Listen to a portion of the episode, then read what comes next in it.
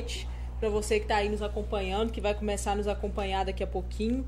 É, mais um Alman Cash. E mais uma vez sem o nosso host, sem o Décio. A gente, a gente demitiu ele mesmo, tá? Isso aí. Não tem volta mais não. Peguei a cadeira e agora ela é minha, botei meu nome lá.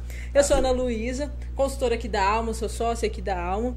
E a gente hoje trou trouxe o Jamir é, para poder falar um pouquinho pra gente. Então, Jamir, aqui o microfone é seu. Eu falo minimamente, tá? A gente Tá, gosta joia. de deixar o, o convidado bem à vontade. E se você falar muito, você pode falar muito, que aqui a gente não tem hora. Não, então beleza. Então aí a gente, eu vou te deixar bem livre mesmo. Então só só pra gente começar. Então, pessoal, Jamir, que é professor da, da UFJF, hoje continua ainda Continuo como professor. professor. Jamir é doutor em direito. E até chegar nesse doutorado em direito, então começa, a gente passa por, por um caminho todo que a gente vai falar um pouquinho. E hoje Jamir está como vereador também, com mandato de 2021 a 2024. Então Sim. a gente quer conhecer quem é o Jamir. Cara, primeiro, obrigado aí pelo convite de estar aqui, né? A Alma faz um trabalho sensacional. É, cumprimentar o Décio, que não tá aí, mas a gente espera que ele volte em algum momento. Ah, a gente nem- não precisa não, né? Não vamos deixar ele voltar, não. Então, eu sou um valadarense, né? Eu nasci aqui em Governador Valadares. É, atualmente eu estou com 39 anos. E a minha carreira, né? aí falar um pouco, é, assim, um pouco da minha carreira Sim. e falar, e aí eu posso falar um pouco também da minha vida pessoal, né? Até eu acho melhor falar um pouco da minha vida pessoal, Sim. que aí depois a gente fala essa questão, né? Eu sou, como eu falei, eu sou nascido em Governador Valadares, na Ilha dos Araújos, minha vivência foi toda é, na ilha. É, eu saí daqui para estudar fora. Meus pais, eles são. O meu, o meu pai é de Lagoa da Prata, da região de Lagoa da Prata. É, e minha mãe é de Itaiumi, que é uma cidade próxima aqui de Governador Valadares, 50 quilômetros. Os dois são advogados, mas os dois eram servidores públicos. É, os dois professores. É, sou o- último filho de 10. Então, meu pai teve 10 filhos, minha mãe teve dois. Mas meu pai tinha, teve três famílias. É, ele já está falecido. Hoje eu sou casado com a Cissa, que é uma goiânia é, defensora pública. Você conheceu a Cissa? Aqui. Aqui em Eu Valadares. é, eu posso contar também como é que eu conheci ela. Gente, mas uma goiana com Isso. valadarense, isso é uma É, mistura boa, né? Mistura boa. É, e tem duas filhas, né? A Clara e a Isabel. A Clara tem quase quatro anos e a Isabel tem, fez dois anos agora recentemente. E como, eu, como você falou que não, eu sou professor, essa é a minha carreira, né? Eu sou a minha profissão. Eu falo para as pessoas que eu sou professor. É, é o meu ganha-pão, é o meu sustento é, é ser professor. Mas até chegar a ser professor, né? Eu, eu advogo muito pouco, né? Até em razão da minha carreira de professor. É, e tentei empreender na advocacia, deu errado várias vezes, que como, como um bom empreendedor. E desde criança, né, eu tinha uma vontade de mexer com a política. Então eu optei pela política muito cedo. Né? Às vezes a pessoa fala assim: ah, eu não queria ser político, foi as circunstâncias, comecei a trabalhar e aí me levou. Não, eu, desde pequeno, eu já queria ser político. Quando eu estava no segundo grau, eu fiz a escola do Sebrae, que é uma escola técnica de formação gerencial, que é toda voltada para o empreendedorismo. E aí, nas disciplinas que tinham lá, de planejamento estratégico, de, de projeto de vida, é, eu tomei uma decisão. Né? Eu falei assim: eu quero ser gestor público, eu não quero ser só um político que vem ali, fala bem, convence a população. Não, eu, eu quero resolver problemas da coletividade, que envolva a coletividade. É, e nisso eu também fiz uma escolha para chegar até ali. É, então, por exemplo, eu falei assim, olha, para poder ser um gestor público, né, alguém que saiba resolver os problemas das pessoas, eu preciso de conhecimento. É, então, eu vou fazer uma carreira acadêmica. Então, eu fiz direito, é, fiz ciências sociais. Na verdade, direito foi um pouco uma imposição do meu pai. Meu pai não queria que eu fizesse outros cursos, porque nessa época, e até hoje, né, você tem que fazer direito. Ainda, ainda existe É. aquele estereótipo, né? Da medicina, do da direito medicina, e do da engenharia. exatamente. Até que a engenharia e o direito hoje já, já está, esse estereótipo já está flu, é, Já caiu caindo, né? Medicina ainda, ainda tem esse estereótipo, né? Sim. Eu acho que ele vai cair em breve, mas meu pai falava o seguinte, falou assim, olha, é, eu entendo sua vontade de fazer ciências sociais, porque é, naquela época não existia curso de gestão pública. Uhum. E existia só um curso de gestão de ciência política no Brasil, que era em Brasília. Uhum. Agora, as ciências sociais, você estudar sociologia, antropologia, criminologia, é, ciência política, eu falei assim, ah, então eu quero isso, eu quero estudar como a sociedade funciona e como se faz uma pesquisa sobre a sociedade. É, e, mas como ele queria que eu fizesse direito, eu falei assim, ó, vou fazer os dois, os dois cursos, depois lá o que eu gostar, eu sigo. Acabou que eu gostei dos dois, então eu fazia direito de noite, é, ciências sociais de manhã, em Belo Horizonte. À tarde eu participava de milhões de projetos acadêmicos. É, e aí eu falei assim, olha, para unificar esses dois, e eu gosto de gestão pública, eu vou fazer um mestrado em administração pública na Fundação João Pinheiro, que é, que é uma escola de governo do estado de Minas Gerais. Uhum. Aí lá eu ia seguir para essa área mais de gestão voltada a questões de criminalidade, que era o que me chamava mais atenção. Mas aí eu entrei na, no entrei na, no mestrado e fui convidado por uma das maiores tributaristas do Brasil pra, para ajudá-la em pesquisa e produção de conhecimento em direito tributário, mas voltado para gestão tributária. Eu falei assim, olha, é, oportunidades a gente não abre mão, né? Eu faço assim, a gente faz um trajeto na vida. Você tem seu sonho, você tem suas metas, mas ali você vai se ajustando. E nesse ajuste, eu caí então no direito tributário e passei a ser um conhecedor de finanças públicas. Então, assim, eu passei a estudar finanças públicas, né? Como que o dinheiro chega, como o dinheiro vai. Eu falo que também a sorte, né? Ela, ela que eu até falo que é uma, uma ajuda divina, ela também vai ser, opa, está certo, sua meta era uma, mas peraí que a gente tem que fazer um ajuste aqui, né? E eu fiz esse ajuste, passei a mexer com direito tributário, aí fiz um doutorado em, em direito público. E engraçado, quando eu resolvi fazer o, o, o doutorado em direito público, na verdade, eu não resolvi fazer o doutorado. Eu ia voltar para governador Valadares. Aí um amigo meu e um sócio meu do escritório de advocacia, uhum.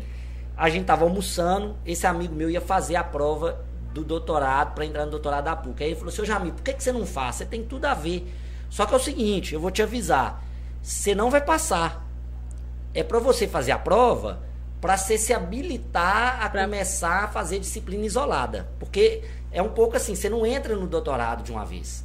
Você vai fazendo disciplinas. Até a, chegar. Você passa na prova, aí você elimina aquelas disciplinas e. Aí o que, que aconteceu? Eu falei assim, ah, então tá, eu vou lá fazer inscrição. Na época é, a inscrição era barata e uhum.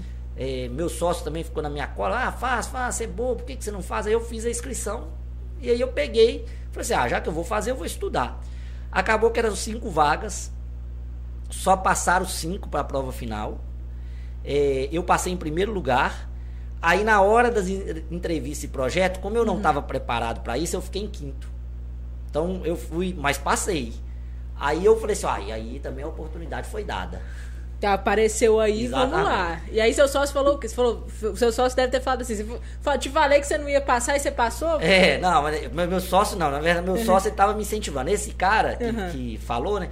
Ele virou e falou assim: bicho, com você não tem brincadeira, né? Você foi estudar. Mas ele não falou que eu não ia passar num sentido querendo me desmerecer, não. Uhum. É, a gente também tem que entender um pouco a crítica e as objeções, não, não como algo negativo. O que ele queria dizer é, olha, já existe um tanto de competidor que já está tá há se preparando ali. nesse caminho. Eu acho que você tem que fazer para você se habilitar, para você seguir esse mesmo caminho. Só que deu, deu, deu certo para mim. Uhum. Né? É, se não tivesse, se eu não tivesse passado, provavelmente eu seguiria fazendo o, o trajeto normal. E isso não tem nenhum problema. Lógico, claro né? que não. É, só que eu acabei sendo aprovado, então eu pulei uma etapa que essa, esse pessoal estava fazendo. Aí eu fiquei mais um tempo em, em Belo Horizonte, aí eu estava dando aula, aí eu optei mesmo por dar aula.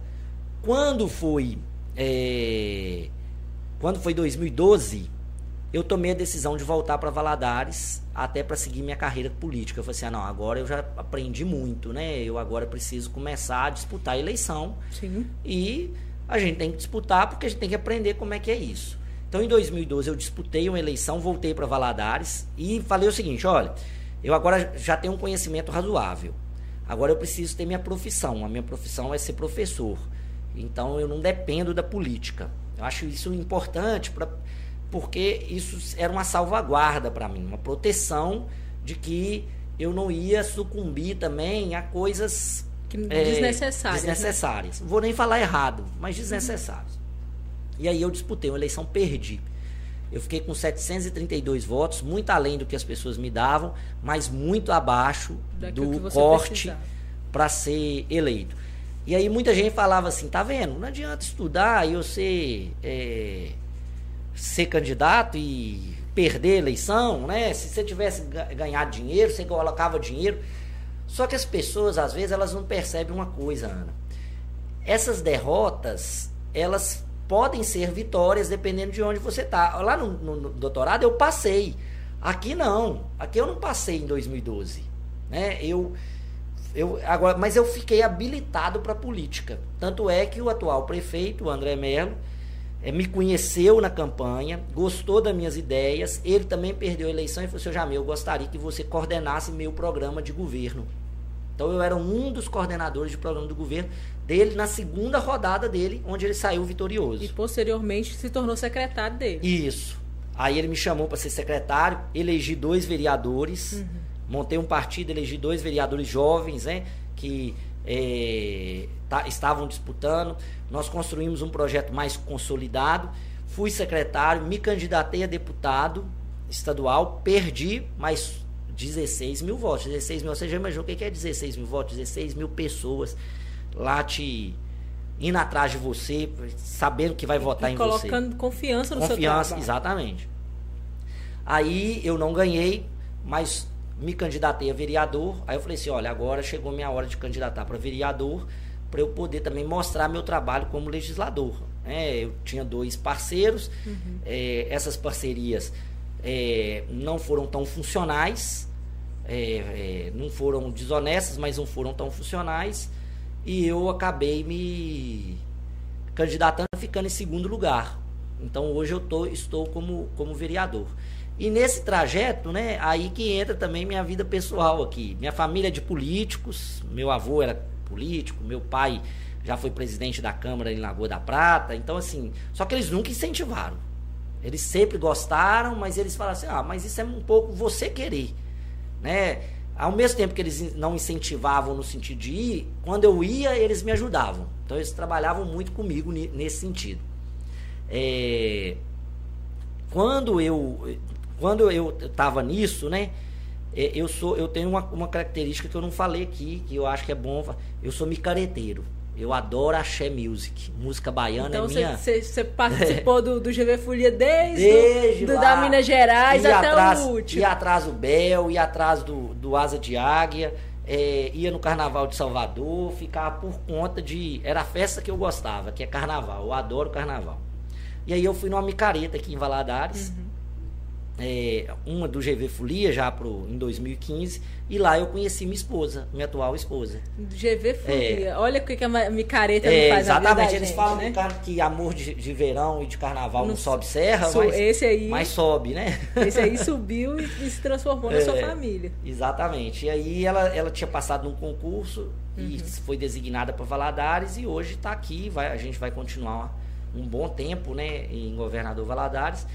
E aí a gente construiu esse projeto, né? Que eu falo que a família é quase uma empresa. Sim. Você tem que ter os me o mesmo espírito empreendedor, porque eu, uma coisa que eu, que eu discuto muito, Ana, é que o espírito empreendedor, ele não é oposição a outros elementos da nossa vida. O maior empreendedor que a gente teve era Jesus Cristo. Ele foi, ele, ele projetou toda uma, uma doutrina e foi cooptando as pessoas ali, trazendo, aguentando a pressão, superando obstáculos. Então, assim, a religião você tem que ter empreendedorismo. É, a, na política você tem que ser um político empreendedor.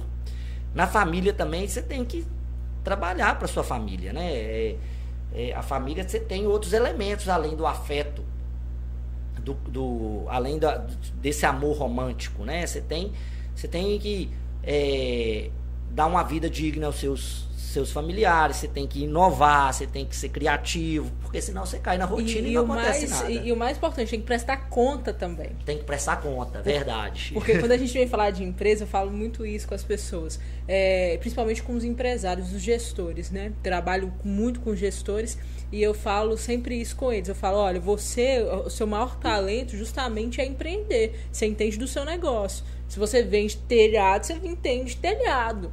Você não tem que entender muito de administração nem de contabilidade. Exatamente. Eu tô aqui para isso, para te ajudar. Só que tem que você também tem não é só empreender, não é só ter uma ideia e executar essa ideia. Tem a parte burocrática por Verdade. trás. Então a prestação de contas ela é extremamente é, importante. E você tocou numa coisa tão interessante, essa questão da prestação de contas, a gente é, isso é uma evolução da sociedade, né? A empresa, ela não é um projeto individual, tanto ela que tem sócio. Quando Sim. você pega a origem da sociedade empresarial, é, quando lá em 1700 os principais liberais, os principais, os principais aspectos de direito comercial, que hoje é chamado de direito empresarial, Sim.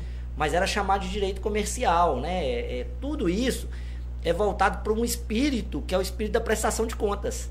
Na verdade, quando você pega a história de Mauá, a história é, a história dos grandes empreendedores no Brasil, eles eram sócios, muitas vezes sócios de uma parcela muito pequena da, da sociedade. O, o grande negócio deles era ter sócios, trazer investidores e prestar conta a esses investidores. O que vai fazer o negócio dar certo é essa prestação de contas.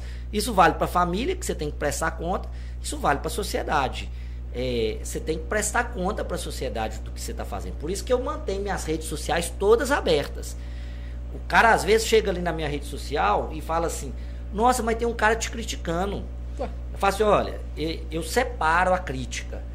Aquilo que é de fake, aquilo que é de, de perfil que não tem identificação, aquilo que é agressivo, é, racista, preconceituoso, abjeto, eu excluo, eu bloqueio é, não entra na minha rede. E isso não é errado. As não é pessoas é errado. têm que entender isso, que a gente também tem que começar a fazer esses filtros, né? Exatamente. Porque ninguém merece. Agora, se você chegar lá e falar assim, ô oh, Jamil, eu não gostei do, do seu proje do projeto de lei, não gostei da sua atuação, a sua atuação é, foi lastimável, eu esperava outra coisa, eu vou te dar a resposta.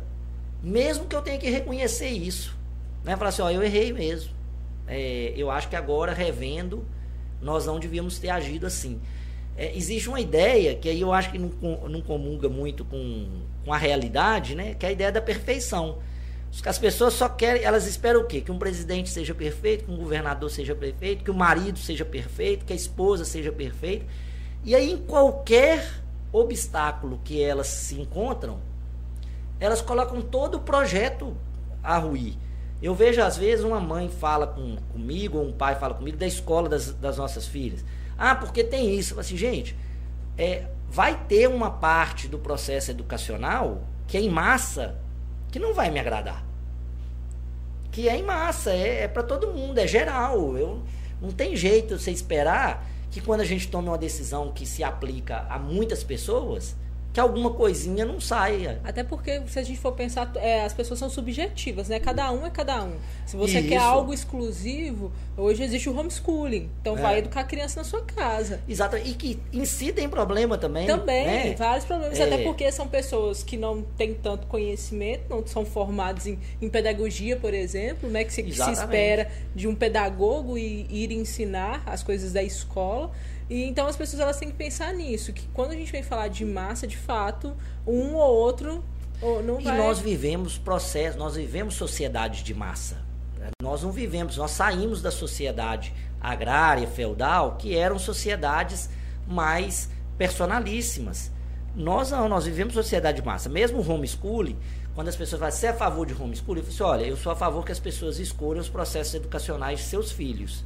É, é lógico que a gente tem que colocar um conjunto de parâmetros para que ele seja convalidado no processo da sociedade, mas é, eu também fico pensando, você vai educar seu filho em casa, mas ele vai viver fora de casa.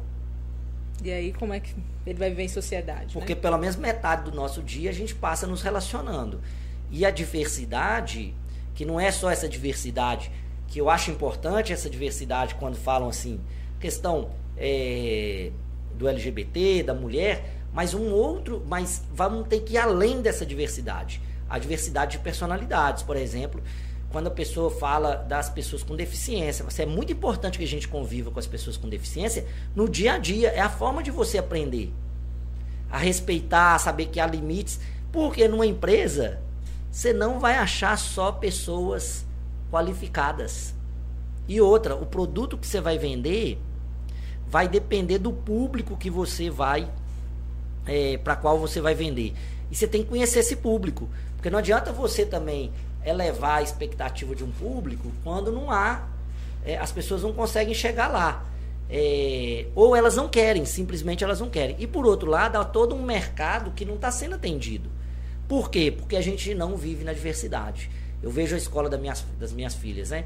É, são pessoas mais ou menos muito parecidas. E não estou falando só da tonalidade da cor da pele. Estou falando também do background familiar. É, são muito precisos. Quanto mais diverso, mais a gente vai ser capaz de lidar com essas, essas questões. É, hoje a gente também vive uma sociedade onde cada vez mais as pessoas elas têm, elas têm mais liberdade, elas se sentem mais confiantes em mostrar essas diversidades, né? Isso. Porque antes, quando, quando nascia-se uma criança com qualquer tipo de deficiência é, em casa, as pessoas elas escondia a, a, aquela criança em casa. Então crescia-se e se transformava num adulto que não tinha contato nenhum com a sociedade. Hoje, e, hoje eu vejo que uma das suas pautas que você defende justamente é essa inclusão é, do deficiente físico e de qualquer outro tipo de doença rara. Como que é isso? Olha, é. isso, isso eu falo que é o seguinte, a gente tem coisas na, na, nossa carreira política, né? Eu falo, eu sou um cara muito racional do ponto de vista da gestão pública. Uhum. Né? É, eu leio muito sobre estatística, sobre dados, o que deu certo, gestão pública por evidência, e tenho esse relacionamento com o mercado muito grande, de, de, de trabalhar por criar oportunidades para o mercado. Como eu, sou, eu me considero um gestor público, uhum. Né? eu não sou um gestor privado, né? as minhas coisas privadas elas são muito, muito simples, né? eu, tenho, eu tenho minhas coisas que eu gerencio, mas ela, elas não é meu, meu, eu falo assim, meu core, né, meu coração. Elas não são meu, é, a minha estrutura chave, né? É, como eu lido muito com isso, acaba que eu, a gente fica um pouco endurecido na relação econômica. Aí a gente tem essa pauta, que é a pauta das pessoas com deficiência, com doenças raras, que não é nenhuma pauta minha, viu, Ana? É uma pauta que foi trazida pelo grupo de pessoas que me apoiam. Uhum. É, a Érica Guerrieri, a Camila da Ecovila, essa turma foi trazendo essas demandas e a gente foi se envolvendo, falando assim, ó, nós temos que resolver isso. Mas conforme eu também me envolvia com elas, eu também ia descobrindo as coisas. Por exemplo, eu posso chamar uma pessoa com deficiência de pessoa com deficiência ou há um termo mais adequado? Não, é, é pessoa com deficiência que fala mesmo. Às vezes a gente fica, como é que eu vou falar? Não, é pessoa com deficiência. É, e eu aprendi muito com elas a pedir ajuda à pessoa com deficiência para ajudá-la. Eu falo, às vezes tem um cadeirante e você não sabe como fazer, a melhor forma de você ajudar essa pessoa é perguntar assim, qual é a melhor forma de eu te ajudar? Você precisa de... Até porque a gente, a gente sempre tem aquela, aquela questão de que poxa, é, eu acho que eu sei, então eu vou, vou no achismo. Não, não faz a pergunta para Exatamente. Às vezes fica com medo às vezes fica com medo até de uma brincadeira. Por exemplo, tem um cadeirante, aí você fica com medo de falar assim: é, vamos lá agora correndo.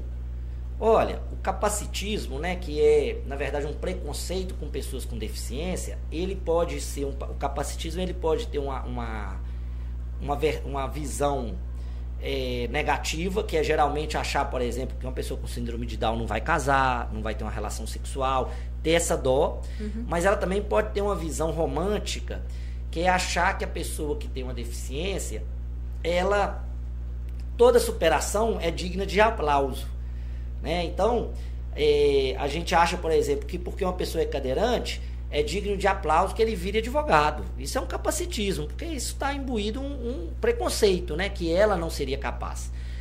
E a gente tem, às vezes, medo de usar as linguagens é, com medo de até ofender. Por exemplo, você falar para um cadeirante, é, vamos lá correndo.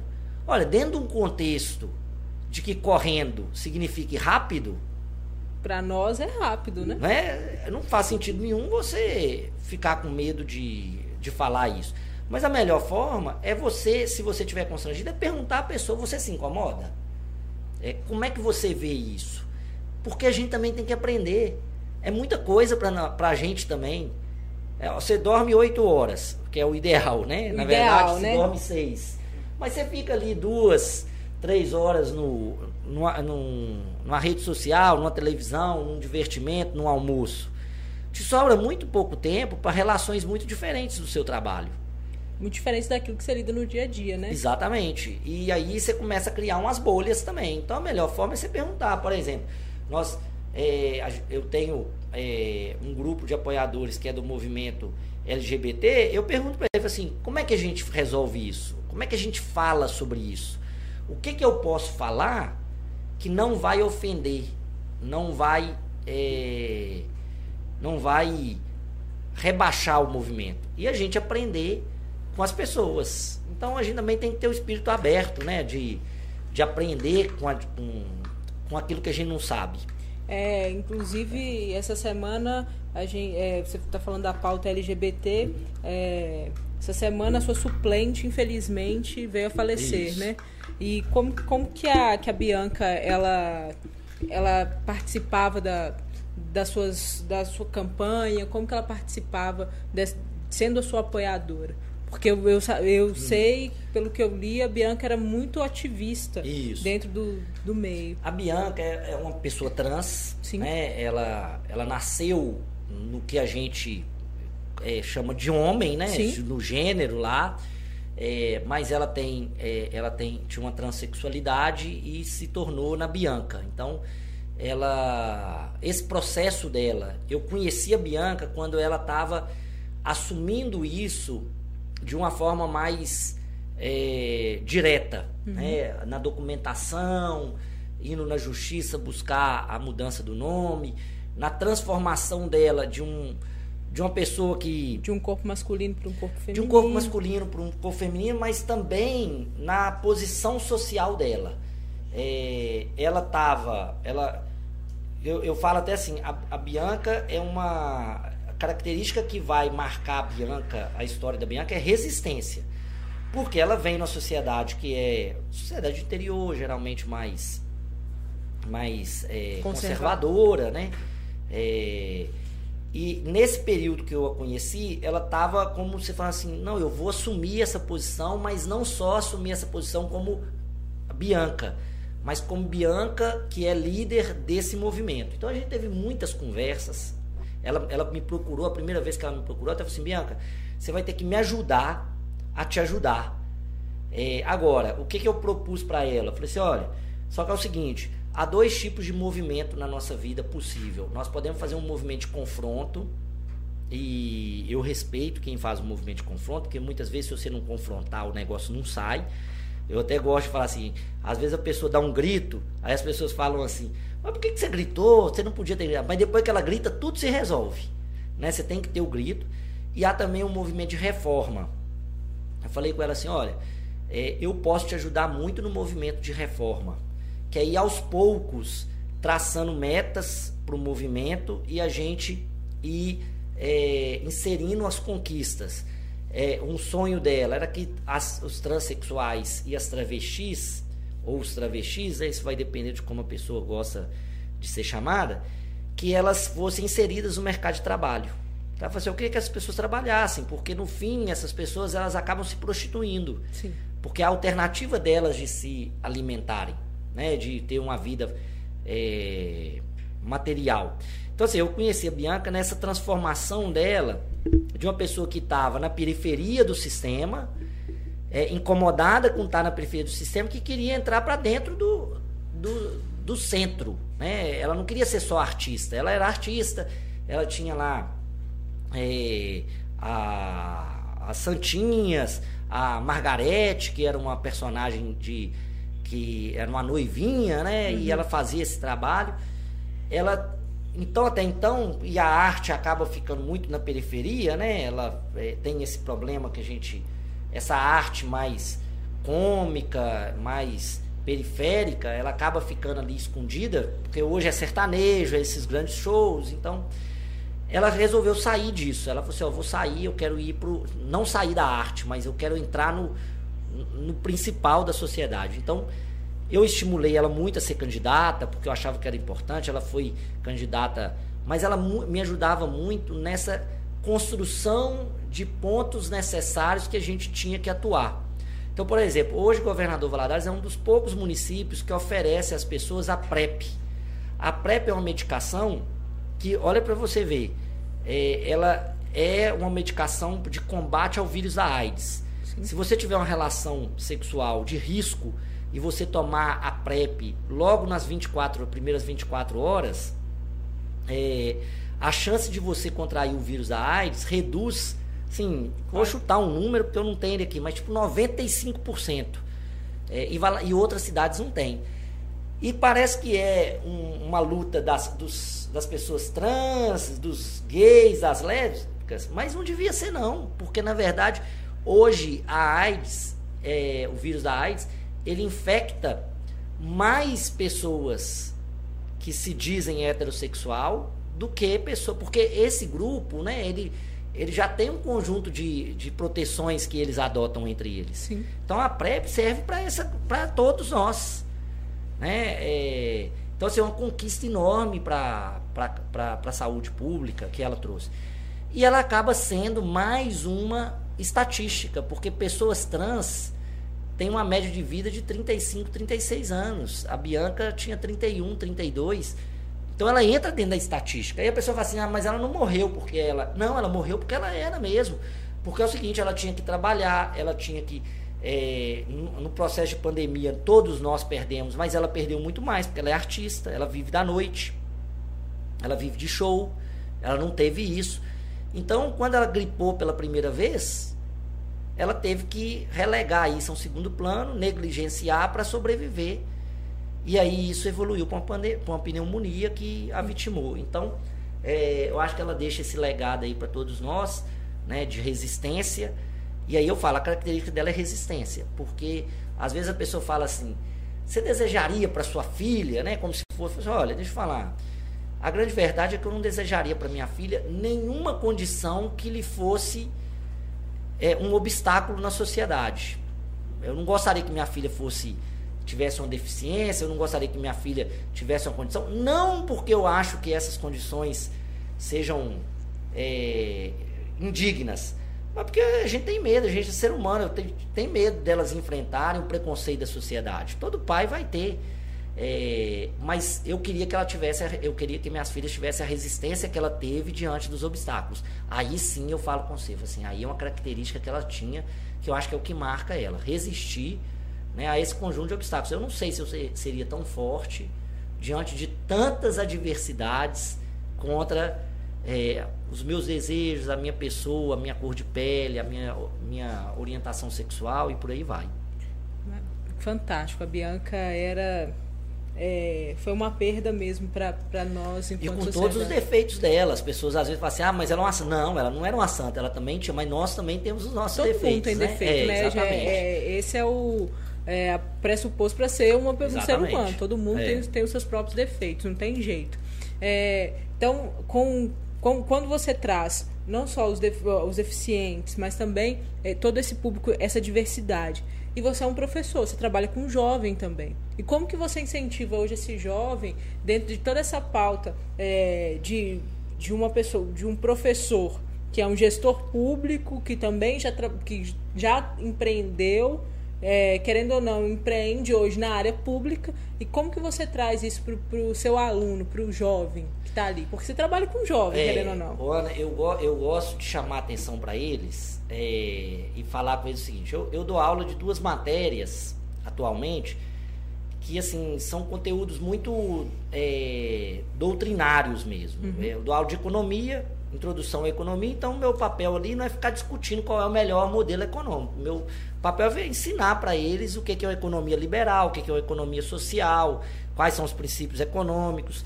É, e em direito tributário, que é falar o que é o direito tributário, independente se a gente gosta dele ou não. Aí eu falo sempre com eles o seguinte: assim, olha, para a gente não gostar ou gostar, a gente tem que conhecer. Isso é igual verdura. Você tem que comer para gostar. E brócolis é uma delícia pra É, quem não come. viu? verdade. Eu gosto muito. Hoje minha menina chegou e falou assim, que cheiro ruim é esse? Você tá, tá uma delícia, cheirando brócolis. Mas eu falo com eles o seguinte, olha, primeiro passo é a gente conhecer, porque é, julgar sem conhecer é, não dá, né? E há, há um processo muito mais complexo na nossa vida do que a gente só, só atribuir a visão de mundo às nossas insatisfações. Então, às vezes o aluno é assim, ah, eu acho que tudo tinha que ser do Estado. Eu falo assim, mas você primeiro precisa estudar todo esse processo para você chegar nessa conclusão, porque não é eu achar, né? É eu entender como as coisas funcionam na realidade. Então eu falo com eles o seguinte, assim, olha, eu, é, três questões que são muito importantes. O estudo da- na base do livro, na base da teoria, você tem que ter, porque é isso que te dá um arcabouço é, de palavras, de, de conjuntos abstratos, de pensamentos abstratos que vai, vai te permitir enxergar a realidade. Esse é um fator. Tem que estudar. Isso vale para todo mundo. Tem que ler. É, porque a leitura ela vai construir em você possibilidades abstratas. Às vezes o aluno fala assim: ah, mas isso é abstrato. É isso mesmo. O pensamento abstrato é um pensamento mais desenvolvido. Agora, não quer dizer que a realidade seja igual à sua abstração. Então você tem que estudar. O segundo ponto é que você tem que vivenciar. E aí as, as soft skills, né, é tão menosprezada no ambiente acadêmico, Ana, é, e às vezes por causa desse dogmatismo, a pessoa estuda muito, aí ela acha que, por exemplo, ter uma boa dicção, ter uma boa comunicação, liderar, que isso não é relevante. Mas isso é extremamente relevante para você viver a sociedade. E aí eu vou chegar nesse ponto que eu falei aqui da questão da, da é como que, que a gente passa isso para o aluno, até nessa questão da diversidade e tudo. É, você tem que desenvolver habilidades, por exemplo, de resolução de conflitos. E onde você vai desenvolver isso? É na atlética, é no DA, é no, é, é no estágio, é no coletivo, é no movimento social, é participando da igreja. As pessoas menosprezam a igreja, as pessoas no ambiente acadêmico menosprezam as igrejas como se elas fossem só ambientes de culto, é, absurdamente é, fundamentalistas. Ali fechado. E não é, né? Se você pegar, por exemplo, o que, que a igreja, o que, que a igreja batista é, tem feito? Ela tem lá escolinha de futebol, escola de música, escola de informática, é, viagens para jovens. O que que o movimento católico tem feito? Tem milhares de programas. Eu falo que eu falo que a igreja ela tem um, um ponto muito importante para quem quer, tá? Porque ninguém é obrigado a ir à É, igreja. exatamente. Eu tenho, eu tenho sempre esse, esse princípio. Só que hoje eu conseguir estar aqui falar com você, eu devo muito à igreja, porque o primeiro lugar onde eu peguei um microfone foi dentro da igreja. Passei Pois seis é. anos na frente de um movimento. Então, quando você pensa que é um lugar onde você vai socializar, você vai conhecer gente de tudo quanto é jeito, tá lá da região inteira, até do Brasil inteiro você consegue é, conhecer. Então, é um lugar para você se socializar, para você aprender a conversar, para você aceitar o outro. Então, tem muito disso. É, então, a gente não É. pode menosprezar. Eu falo que se você não gosta, você tá totalmente no seu direito. Não precisa de sei lá, não. Tem atlética, tem Exatamente, todos os é. outros movimentos. Eu falo como opção, porque às Sim. vezes a pessoa fala comigo assim: "Ah, mas você não, você aproveite o ambiente que você está ali". Por exemplo, se você está relatando, eu já ouvi outros relatos. Eu tenho um amigo que ele é músico, que ele fala assim: "Cara, eu aprendi música na igreja. Sim. Eu não aprendi música na escola". Então assim, você tem milhares de locais para você participar, para você desenvolver liderança, paciência, tolerância, resiliência. É, o que, que eu vejo muitas pessoas? A pessoa está construindo o caminho, tá? Ela tá passo a passo dela, tá indo. Daqui a pouco ela chuta o balde. Ela chuta mesmo, ela não dá conta. Porque faltou nela ter a paciência, que às vezes a construção é demorada mesmo. Ela, ela é, eu, falo assim, eu sou péssimo em música. Se eu fosse começar a mexer com música, eu sou péssimo em arte. Essa é a grande verdade. Qualquer coisa, desenhar e tudo, eu sou péssimo. Se você me mandar fazer uma marca, eu capaz de eu estragar com duas cores, porque eu não tenho essa habilidade. Aí eu falo o seguinte: se um dia eu quiser entrar nisso, eu vou demorar 30 anos. Eu sempre falo assim: ninguém está atrasado. Só que nós estamos no tempo do seu investimento. Se você investiu ali naquele trabalho, mas a pessoa fala comigo assim, pô, mas você fala bem lá no plano. Eu falo, meu amigo, mas eu estou falando no movimento estudantil há anos. Eu, tô, eu, eu tive 12 anos de movimento estudantil, apanhando, descobrindo, sendo discordado, concordando. Uma hora a gente aprende. Então eu falo com eles isso. E uma outra questão que eu acho muito importante, que eu falo com meus alunos, é eles terem um pouco de prudência. Porque é o seguinte, o que, que acontece muito na universidade? Os alunos chegam muito afoito e com um senso de justiça muito aguçado. E eu acho isso bacana. É isso mesmo, você tem que ter um senso de justiça. E o senso de liberdade, de que a gente pode tudo, que é muito importante. Mas, mas eu acho que a gente tem que ter prudência. Porque é o seguinte, há sim é, pessoas que precisam expressar suas personalidades. E a gente precisa deixar que elas expressem suas personalidades. Mas há pessoas sendo forçadas a expressar suas personalidades que não são delas. É, e aí a gente tem que tomar um cuidado. Por exemplo, eu falo sempre com eles sobre a questão da droga. É, olha, você não é obrigado. Se você não tiver curiosidade, você não é obrigado. Ah, porque é, eu sou a favor de da gente ser livre para tudo bem, mas se você também tem a liberdade de falar não, não quero, não e, toco. E não é, é uma forma é, de, de se expressar, uma forma de liberdade. É, eu falo, eu falo sempre com eles assim, é, tentem resgatar um pouco também da rotina, da disciplina. Porque que acontece? Você acaba acordando tarde demais, sem horário para dormir, sem uma, uma obrigação, isso vai te tirando do eixo. E se você não aprender a lidar com uma rotina, você não vai conseguir trabalhar no mercado, porque o mercado ele tem rotina, você tem que ter rotina. Ah, eu sou criativo, meu amigo, deixa eu falar, é raro uma pessoa que não tem rotina que dá certo, uma pessoa que não tem disciplina que dá certo, uma pessoa que é bem sucedida sem ter algum tipo de disciplina. Tudo bem, você pode ser essa pessoa, mas essa pessoa é rara. Ela não é. É um em um milhão. É um em um milhão. Pensar. A maior parte das pessoas, elas tiveram rotina, elas tiveram disciplina. E eu vejo hoje, Ana, que 50, vou falar assim, um número, né? Metade do problema hoje desses, dessa galera que está saindo da faculdade é que eles estão esperando um mercado muito diferente eles, eles, por um lado, eles estão esperando um mercado muito diferente é, daquele que os pais eles tiveram, que é horário para começar, horário para terminar, e esse mercado ainda existe e é muito comum. E ao mesmo tempo eles estão baseando a vida deles é, modelo de profissão que não existe mais. Eu estava falando aqui que o direito e a engenharia já não tem mais esse estereótipo de sucesso. Mas eu vou te falar que em cinco anos a medicina também vai passar por essa mesma crise que o direito está passando. Eu tenho a certeza disso, até porque em 10 anos nós já vamos ter aí o multiverso é, rodando no mundo inteiro. Em 10 anos. E eu acho que, dependendo se acontecer alguma coisa aí no meio desse processo, ele já vem antes disso. Então nós já temos 10 profissões que em 10 anos elas vão ser muito requisitadas. E nenhuma delas está contabilidade, administração, direito, engenharia e menos ainda a medicina. É Exatamente. claro que toda essa tecnologia ela vem para poder agregar todas essas profissões. Só que é, nós vamos ter, por exemplo, a profissão que se chama é, narrador de jogos online.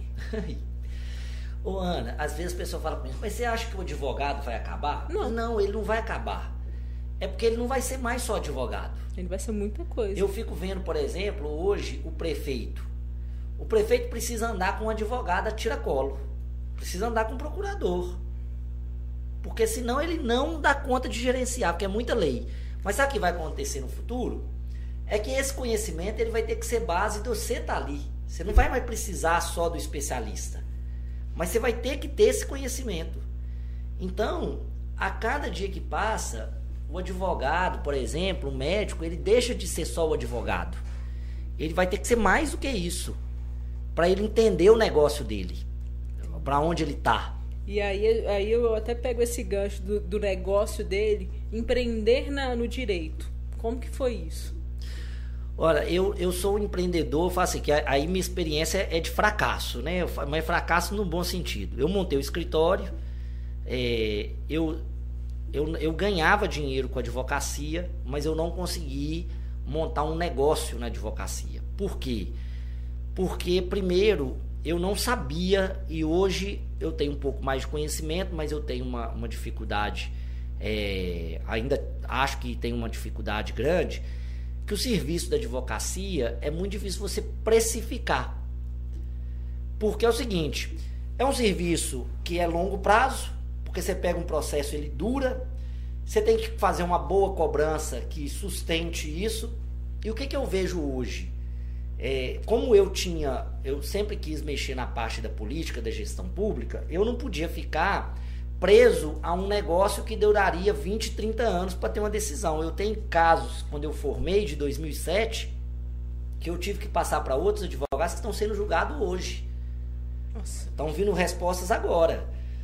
Então eu percebi que o escritório de advocacia é um projeto de longo prazo. Que você tem que, tinha que aprender a atender o cliente, eu ia ter que aprender a ter os processos de precificação. Você ia ter que aprender a vender. A vender. E como eu, é, como eu sempre estava com uma sociedade, e, e, isso, e sempre apareciam outras oportunidades, eu dedicava as outras oportunidades, eu tinha que ir fechando esses negócios. Até que quando eu fiz a sociedade com meu irmão, eu vi que não era mais a minha praia e falei o seguinte: olha, eu vou sair você fica aí na advocacia. Aquilo que eu já tenho, eu vou te ajudar, que eu não vou te abandonar. Aquilo que surgir, que for do meu interesse, eu te falo. É, e a gente divide, tem uma parceria, tem uma sociedade. É, e eu vou viver minha vida como professor e viver como gestor público. É essa minha minha carreira. Então assim, eu, a minha questão de empreender é que eu não me dediquei à advocacia. Eu poderia até me dedicar, eu estudei bem, mas eu sou o tipo de. Aí, como você falou assim, é, tem gente que sabe cantar, né? Você falou aí, você deu um exemplo aí. Do, do cara que, que entende de telhado. De telhado. Eu entendo de produzir a defesa. É isso que eu entendo. Eu não entendo, na advocacia, eu não entendo de ficar explicando para o cliente, de ir lá no fórum. Meu irmão faz isso muito bem. Então, se eu voltar para a advocacia, eu hoje eu vou voltar com a consciência muito grande de que o meu papel dentro de um escritório de advocacia é sentar e desenvolver a tese jurídica, é fazer o peticionamento. Aí você vai ter, vai ter um vendedor, vai, vai ter, ter o vendedor, vai ter o relação. Isso dentro da advocacia, né? Agora, o estatuto da OAB, ele é e até com as mudanças que tiveram, ele é totalmente retrógrado para 2022. Ele não permite que você faça propaganda na internet. Nem, nem, é, nem a OAB, nem o CRC também. Pois é. E nem o Conselho de Psicologia, por exemplo. Você acredita? Pois é, e aí você, você, você parte do pressuposto, na verdade, é, eu acho que tem que ter limite na, na publicidade, sim, mas você parte do pressuposto de que os, as pessoas também são idiotas. Então elas não podem ser contaminadas com uma postura é, mais agressiva do, do marketing. Eu acho que você tem que proibir a propaganda enganosa, você tem que proibir é, é, a, a, a, concorrência desleal, mas a criatividade, né, é como se. E também a advocacia acabou assim. Por exemplo, um escritório de advocacia só pode ter advogado. Você não pode ter um escritório de advocacia, um escritório de contabilidade, um escritório de gestão de imóveis. Gente, é cada vez mais o advogado é muito mais plural. Eles têm que saber outras coisas. Por exemplo, vou te dar, você falou da psicologia. Qual profissão eu acho que é uma profissão do futuro? Não sei se está nessa aí, mas psicologia com certeza vai com ter certeza. um papel definidor. Por quê? O psicólogo pode ser administrador, pode ser coach, pode ser é, mediador de conflitos. Se ele souber direito, isso muda totalmente a perspectiva de, de um direito de família. Porque a advocacia de 20 anos atrás considerava assim: quando separar, nós estamos falando o seguinte, nós vamos dividir patrimônio, dividir os filhos. Mas não existe isso mais. Quando você está num relacionamento, ele é tão diverso que a separação também vai implicar em processos muito diversos. Então, por exemplo, um psicólogo tem mais utilidade num conflito familiar do que um advogado. Eu até falo muito que a gente tinha que tirar os conflitos de família do fórum gerar, que eu até brinco assim, a gente tinha que ter uma instituição, que era a instituição da família brasileira. É, que é o seguinte, é um local multi, multi, é, é, multiprofissionais. Assistente social, psicólogo, é, professor, pedagogo, é, advogado, para quê? Olha como é que é. Você, você casou, tem dois filhos. Vamos imaginar uma situação é, de um conflito um pouquinho maior do que uma separação simples. É, o seu marido tem um caso, você tem um outro caso, os seus filhos estão com um problema de entender esse papel, aí você vai para um fórum. Ou seja, você já está com raiva, aí você vai ter um juiz para falar assim, quem está errado e está certo. E que não tem nada a ver com a situação que nem te conhece. Nem te conhece. E numa relação que não é quem está certo e quem está errado. Porque num relacionamento todo mundo pode estar tá certo, todo mundo pode estar tá errado. Um, uma separação não é só a culpa individual. Né? Às, às vezes a pessoa fala assim, ah, mas a pessoa traiu. Mas peraí, então nós temos que ver também o que, que aconteceu até aquela traição. É, tá certo o cara que traiu? Não, tá errado. Mas temos que ver que o conflito familiar é muito mais complexo. Não era melhor ir num ambiente acolhedor, que seus filhos pudessem te explicar, assim, olha, o seu filho precisa ter contato com seu pai, ter contato com o pai dele, ele precisa dessa relação, essa relação é fundamental na construção da personalidade dele, do caráter dele. Então você, vai ter outros mecanismos. As próprias empresas mesmo, isso é porque o mercado no Brasil ainda é muito atrasado, mas na Europa e nos Estados Unidos você já vai ter muito disso. Até é mais é, importante. Que são as câmaras de arbitragem. Hoje você tem que levar um conflito, eu alugo o imóvel seu, eu tenho que levar o conflito para um juiz, que depois vai para a segunda instância, depois vai para a terceira instância, e eu e você continuamos com um conflito de 3, 4 anos. Quando a gente podia arrumar um, um árbitro particular para falar assim, fulano tá certo, fulano tá errado. Isso acontece já. Ou pelo menos fazer só um acordo. Vamos fazer um até todo Exatamente. errado, vamos fazer um acordo. Vamos fazer um acordo. É, essas habilidades do profissional de direito vão ser mais requeridas. Como é que eu posso falar? Olha para você ver, eu sou professor de direito tributário. Eu explico para a pessoa, para o meu aluno, que quando ele compra, quando a, a fábrica vende esse copo para o comércio e esse comércio vende para o consumidor, ele paga tributo em cada uma dessas relações. E o Estado vai lá na fábrica e cobra dela, ou vai aqui no comércio e cobra dela. Como é que você vai fazer isso no ambiente virtual? Hoje a maior dificuldade dos municípios é a seguinte: como que eu cobro imposto dos streams? Ah, como é que cobra imposto do Netflix? Como é que cobra imposto da operação de cartão de crédito? Aí ser, ah, mas é só cada, cada valor e para um. Eu, eu um... pago. Tá, mas qual município vai cobrar? Qual é a instância que vai cobrar? Qual que é, Peraí, qual que é o stream está onde? Ele está no Brasil? Não. Ou ele está fora? Onde é que é a sede dele? O que, o que, que acontecia antigamente? Olha para você ver. Antigamente uma empresa ela comprava as outras empresas, ficava muito grande e eu dividia essa empresa. Né? Por exemplo, as, a, as empresas de telefonia americana, né? Tinha uma empresa só, o, o, governo queria que houvessem várias empresas de telefonia para concorrência, o que, que ele fez? Ó, tá dividido aqui, ó. Fulano vai para essa empresa vira uma, essa outra para ter concorrência. Quando a Nestlé comprou a Garoto, o governo virou assim: não, não pode comprar a Garoto.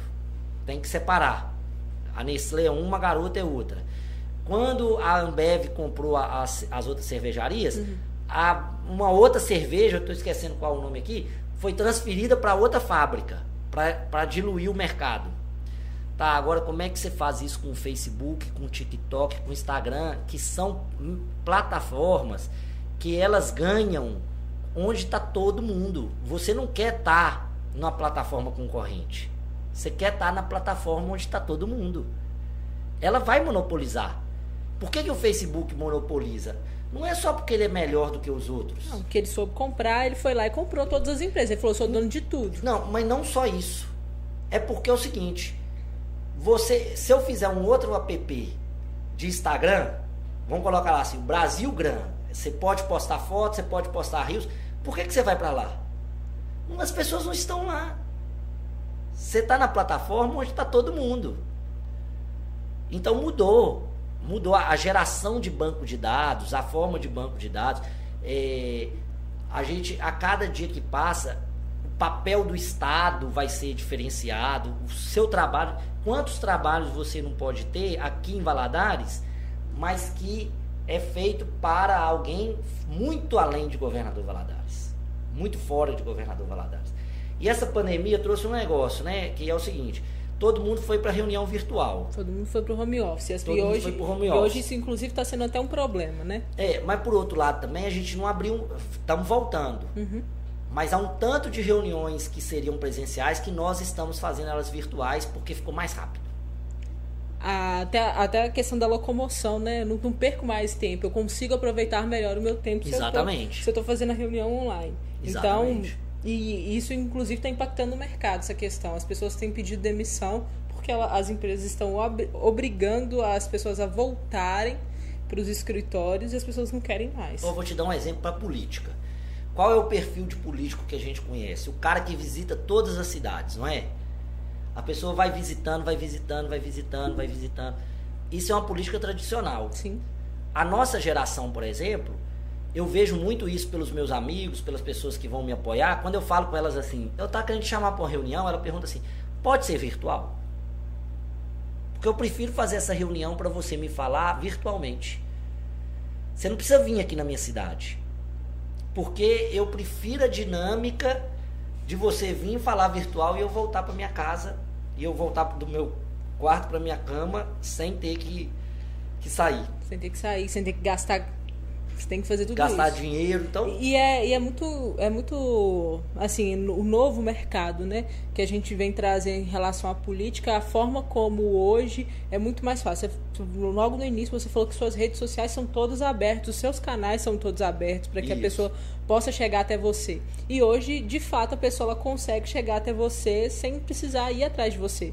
As pessoas não É. vão mais na câmara, não marcam mais reunião na câmara. exatamente. É, muito, é, tem muita coisa que a pessoa identifica pelas redes sociais ali, pelo WhatsApp, pelo Instagram, pelo Facebook. E a sua forma de crescimento, além de todo, além de toda a, o seu estudo, porque hoje eu, eu percebi que você acha importante, completamente importante que o político ele tem que ser uma pessoa que, ela, que ele entenda o que ele está fazendo. Ele é um, ele tem que ser um gestor, muito além de um político, ele tem que ser um gestor. Então, é, as redes sociais elas te ajudaram, É, elas foram uma ferramenta importante. Demais. E eu deixa eu só fazer uma observação aqui nisso que você falou assim. O político tem que estudar, Sim. mas não, não necessariamente essa é trajetória que eu fiz. Não, sim. Eu acho assim, hoje a gente também tem um tanto de cursos de curta duração que são essenciais a gente fazer. Eu continuo estudando. Eu faço, por exemplo, curso de coach, eu faço curso de oratória, faço curso de eh, estabelecimento de metas, porque você precisa se atualizar nisso. O cara que fala assim, ah, eu fiz um curso de administração, eu já sei administrar. Mentira. Não, de jeito nenhum. Você não sai da faculdade sabendo absolutamente E outra, você precisa fazer um negócio que o, que o Paulo Vieira, que é Aham. o, o coach, ele fala, que é o seguinte: você tem que ir fazendo várias vezes, até uma hora que aquilo vire algo normal na sua vida. Então, eu falo assim, eu vejo, por exemplo, às vezes colegas meus ou, ou políticos que são muito bons em entender o problema do bairro, mas não estudam soluções. Hoje o profissional tem que resolver o problema. As pessoas não querem saber de A ou de B, você não quer saber de PT, de PSDB, de nada disso. Você quer saber o seguinte: cadê o meu problema resolvido? Cadê o problema coletivo resolvido? E quando você fala aí das redes sociais, as redes sociais para mim foram e são extremamente necessárias. Porque é uma forma de eu dar agilidade nessa comunicação, é uma forma de eu prestar conta para as pessoas. Então, eu mostro o meu trabalho ali, estou sempre postando, estou sempre é, atualizando as pessoas sobre o meu pensamento. É, é uma forma de facilitar a conexão e outra, adquirir conhecimento demais, porque você tem um conjunto de informações muito valiosas à sua disposição. Tem muita coisa boa no YouTube, tem coisa, muita coisa boa até no- nos rios do, do Instagram. É como você fazer uma, uma solução para um problema rapidinho, é, tirar uma foto, eu que não sou do, da mídia, mas, por exemplo, eu vejo lá, você, ó, pô, legenda. Ah, assim que põe legenda. Assim, assim que muda o filtro, coloca a É, música. exatamente. Então, assim, é, e para a questão pública, é também importante para você ter a sacada dos problemas que as pessoas têm. Porque do mesmo jeito que você vai perguntar para o cara que vai fazer um, um empreendimento, é qual a dor que ele vai resolver, o político é isso. Qual a dor que você vai resolver? Qual a dor que as pessoas têm? E você pode reparar que hoje o político está cada vez mais no nicho. Ele conversa com o nicho dele. Às vezes a pessoa fala comigo assim: nossa, mas Fulano só fala disso. É o nicho dele, ele fala para aquelas pessoas. Ele, na verdade, nem te quer lá na rede social dele. Se você não fala, por exemplo, nós, nós estamos nichados agora com essa questão das pessoas com deficiência e a pessoa com doença rara. É um dos nichos que a gente atua. Eu não quero saber de outra pessoa que não quer saber desse problema.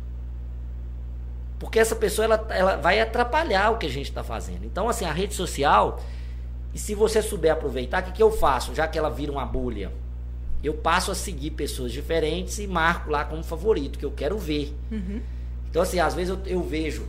Esse dia alguém falou assim, mas você segue o presidente Lula e você segue o Bolsonaro? Eu falei assim, eu sigo os dois, eu quero entender o que, que eles estão falando. Eu sigo todo mundo que é candidato. Eu quero entender o que, que esses caras estão falando. E não quer dizer que você está apoiando A ou B. E, e não quer dizer que eu discorde totalmente quando eles falam, de tudo que eles falam, ou concorde com tudo que eles falam.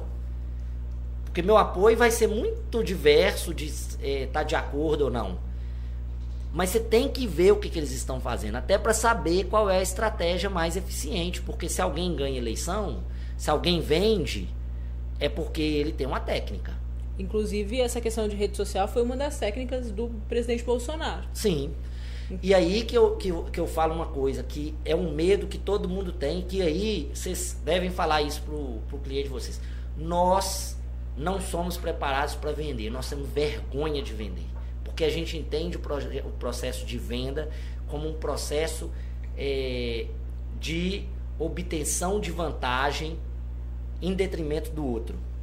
A gente dificilmente, eu falo a gente como cultura, tá? Ana? Sim. não como é, como algo individual nosso, mas geralmente a gente quando a gente vê alguém vendendo, A gente fala assim, nossa, esse cara tá- foi lá e, a gente critica o cara. fé. É, a gente critica o cara, ou fala que o cara é chato, que o cara é aproveitador. É, a gente reclama do cara que vende. O vendedor é uma figura que nós associamos a, a algo de segunda classe. Quando a gente fala assim, como cultura brasileira, assim, a gente geralmente associa o vendedor, é, fulano é vendedor, a gente não está falando ele no, no sentido positivo, não. A gente está falando no sentido negativo. A gente sempre fala assim, o fulano tem muita lábia, o fulano sabe te levar na, na Exatamente, conversa. E é- E, é, muito engraçado isso, porque nós temos o Clube de Vendedores aqui, que é um dos nossos, um dos nossos programas que a gente faz aqui dentro do, do canal da Alma. O Clube de Vendedores, a gente explica isso, a gente que- é, trouxe esse clube justamente para poder quebrar esses paradigmas. De falar que, ó, é, o vendedor é uma coisa ruim, você pode, você que não sabe conversar, que não tem essa é, essa fluidez na conversa. Você sim pode ser um vendedor.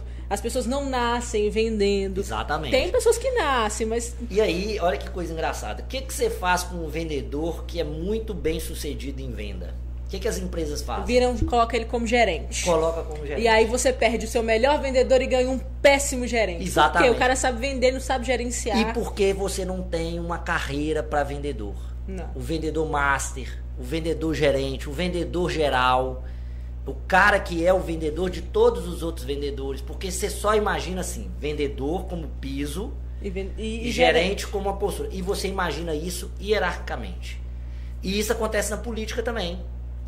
Porque o cara que é bom de conversar com, com o eleitor ali, que é o vendedor, as pessoas às vezes, aí acontece um efeito às vezes inverso. As pessoas acham assim: rapaz, você é um cara bom técnico, mas você não é um bom político.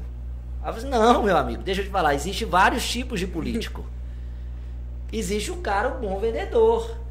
Ele é um bom cara para representar lá a comunidade dele. Mas existe o cara que é bom técnico, isso depende do momento. Nós podemos, na verdade, fazer uma escolha. é, isso vai depender se a gente está em instabilidade, se a gente tem instabilidade, se a gente está em desenvolvimento econômico, se a gente está em crise. Nós vamos escolher dessa forma. E eu falo, por exemplo, aí uma questão da faculdade de direito, voltando aqui. O meu aluno, ele morre de vergonha de vender o produto dele, de se expor, de falar que ele está vendendo. Porque qual é a ideia que foi colocada pela OAB? É que comercializar não pode. é vilipendiar a profissão. O advogado vendedor, ele é um advogado que ele está contra os princípios éticos da OAB. Princípios éticos da advocacia, porque a advocacia é uma profissão superior a todas as outras e você não vende, as pessoas é que te buscam. Só que se as pessoas não te conhecem, as pessoas não vão te buscar. E se elas não sabem qual dor que você está resolvendo, Eles também não você nem sabe. Às vezes você tem um problema, às vezes o cartão de crédito está te passando a perna, às vezes você tem um direito que não está sabendo e você não sabe porque não foi divulgado. Porque não foi comercializado, não foi publicizado. E a gente criou essa ideia de que a pessoa que conversa bem, a pessoa que fala, a pessoa que vende, é uma pessoa menor. E aí o que, que aconteceu na outra mão? Você pega ótimas cabeças, ótimas mão de, mão de obra, pessoas qualificadas, e elas não se sujeitam a ser vendedores. Porque elas falam assim: não, não vou ser vendedor, sou vendedor de carro, mas eu sou vendedor de carro, eu sou um cara formado. Quantas vezes a gente ouve isso? Eu estava com um amigo meu almoçando e ele falando comigo que ele, ele fez o curso de corretor de imóveis, mas ele tinha um incômodo dele. Que era o seguinte, as pessoas falavam com ele quando ele ia falava que deixava de ser advogado para ser corretor de imóveis. As pessoas falavam com ele assim: "Mas você fez um curso superior e vai abandonar?" Gente, Aí eu falei com ele assim, rapaz, deixa eu te falar uma coisa. Esquece isso. Quem critica, 90% das pessoas que te criticam, elas não são capazes de te ajudar a sair do problema que você está. Se você é um ótimo vendedor de imóvel, associe a advocacia à sua venda de imóvel. Fale para o seu cliente o seguinte: olha, você não está só com um corretor de imóvel, você está com um cara que entende de direito, que não vai deixar você fazer um contrato mal feito e vá vender seu imóvel. Aí eu, ontem, antes de ontem ele mandou uma mensagem. Saí do escritório, tomei coragem. Porque há essa ideia de que a gente precisa, né, esse processo de venda é um processo negativo, é um processo de é, pecaminoso, né? Assim, fala que está muito a ver com essa ética nossa. Tem um livro na sociologia, por isso que eu falo assim, ó, quem quer aprender, se você quer aprender a gerenciar, Ana, quer aprender a conviver com as pessoas, quer aprender a mexer com ótimas organizações, há livros em sociologia e antropologia que podem ajudar demais. É, tem tem um. Eu até esqueci o nome do livro agora. É, tem muita coisa na sociologia. Ah, tem um livro do Weber que fala o seguinte: é Max Weber. Ele fala assim: é, é, Ética Protestante e o Espírito do Capitalismo. É um livro que ele fala como a ética protestante permitiu que é, as sociedades inglesa e americana desenvolvesse o sistema capitalista.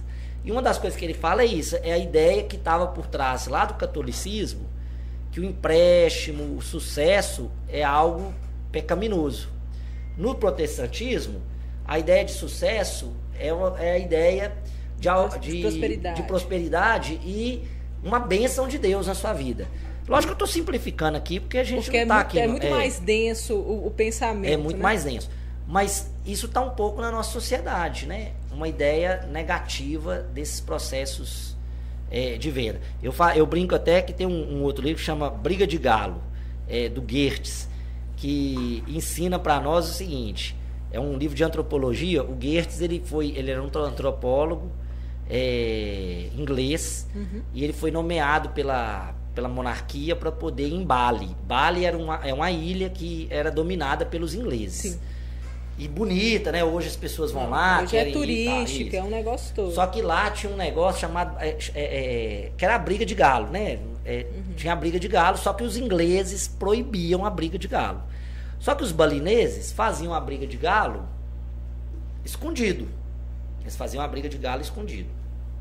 E aí o Goethes nunca conseguiu é, entrosar na sociedade balinesa. Os caras tinham preconceito com ele. Falaram, ah, esse cara é inglês, inglês. E ele é antropólogo, ele precisava entrar na cultura local. Pra poder entender. Aí um dia ele foi numa briga de galo o para ver, já estava desanimado, já ia embora de Bali mesmo. Ah, eu vou lá ver essa briga de galo. Não é um troço que eu gosto, mas queria ver como é que é a briga de galo. E estava lá, a polícia inglesa chegou, todo mundo correu para esconder e ele se assustou. E aí o que, que ele fez? Correu junto com o povo. E aí nessa corrida para esconder, ele foi, ajudou uma pessoa a esconder, ajudou outra, passou para dentro da casa de uma família e ficou. A partir daí, ele conseguiu fazer a pesquisa dele, porque as pessoas falaram assim: não, esse cara é nosso, tem identidade. Muitas vezes você está dentro de uma grande corporação, ou dentro do negócio, você não entende por que, que as pessoas não te aceitam. Mas aí você não bebe café com elas, você não, não, não come porque sua dieta é permite. perfeita, é, você não bebe uma cerveja com elas. Então você tem que entender que às vezes você precisa flexibilizar um pouco algumas coisas da sua vida para você criar um relacionamento, ainda que estrategicamente, porque network é um dos princípios do empreendedorismo. Você tem que ter network. Então eu vejo muito assim, quando eu falo do, das ciências sociais, né? Os meus colegas cientistas sociais falam assim, só você que consegue ver essas coisas nas ciências sociais. Porque como eles geralmente não têm espírito empreendedor, né? Eu falo assim, mas eu consigo ver que isso aqui serve, por exemplo, para política, isso serve para o negócio, isso serve. Não é fazer o errado mas participar. Por que, que você está numa, numa, numa, cidade que tem barraquinhas das igrejas? Você tem que ir participar disso. Senão você não vende, senão você não se relaciona. Né? Você tem que entrar na cultura local. Né? Sem, obviamente, ferir os seus, os seus princípios. Mas, em suma, né? assim, eu, eu vejo muito preconceito hoje. É, hoje não, né? Desde sempre, com esse papel do empreendedor, o cara que é resolvido, né? O self-made man, uhum. que faz a vida dele e meus alunos têm esse preconceito, mas quando chegam no mercado, Ana, que aí o negócio muda de figura. Aí, aí eles começam a entender o porquê que você falou isso lá atrás. Exatamente. Eles. Aí eles entendem que é o seguinte: tá tudo bem se eles são formados em direito, mas eles têm que ser vendedor de roupa. E não tem problema nenhum.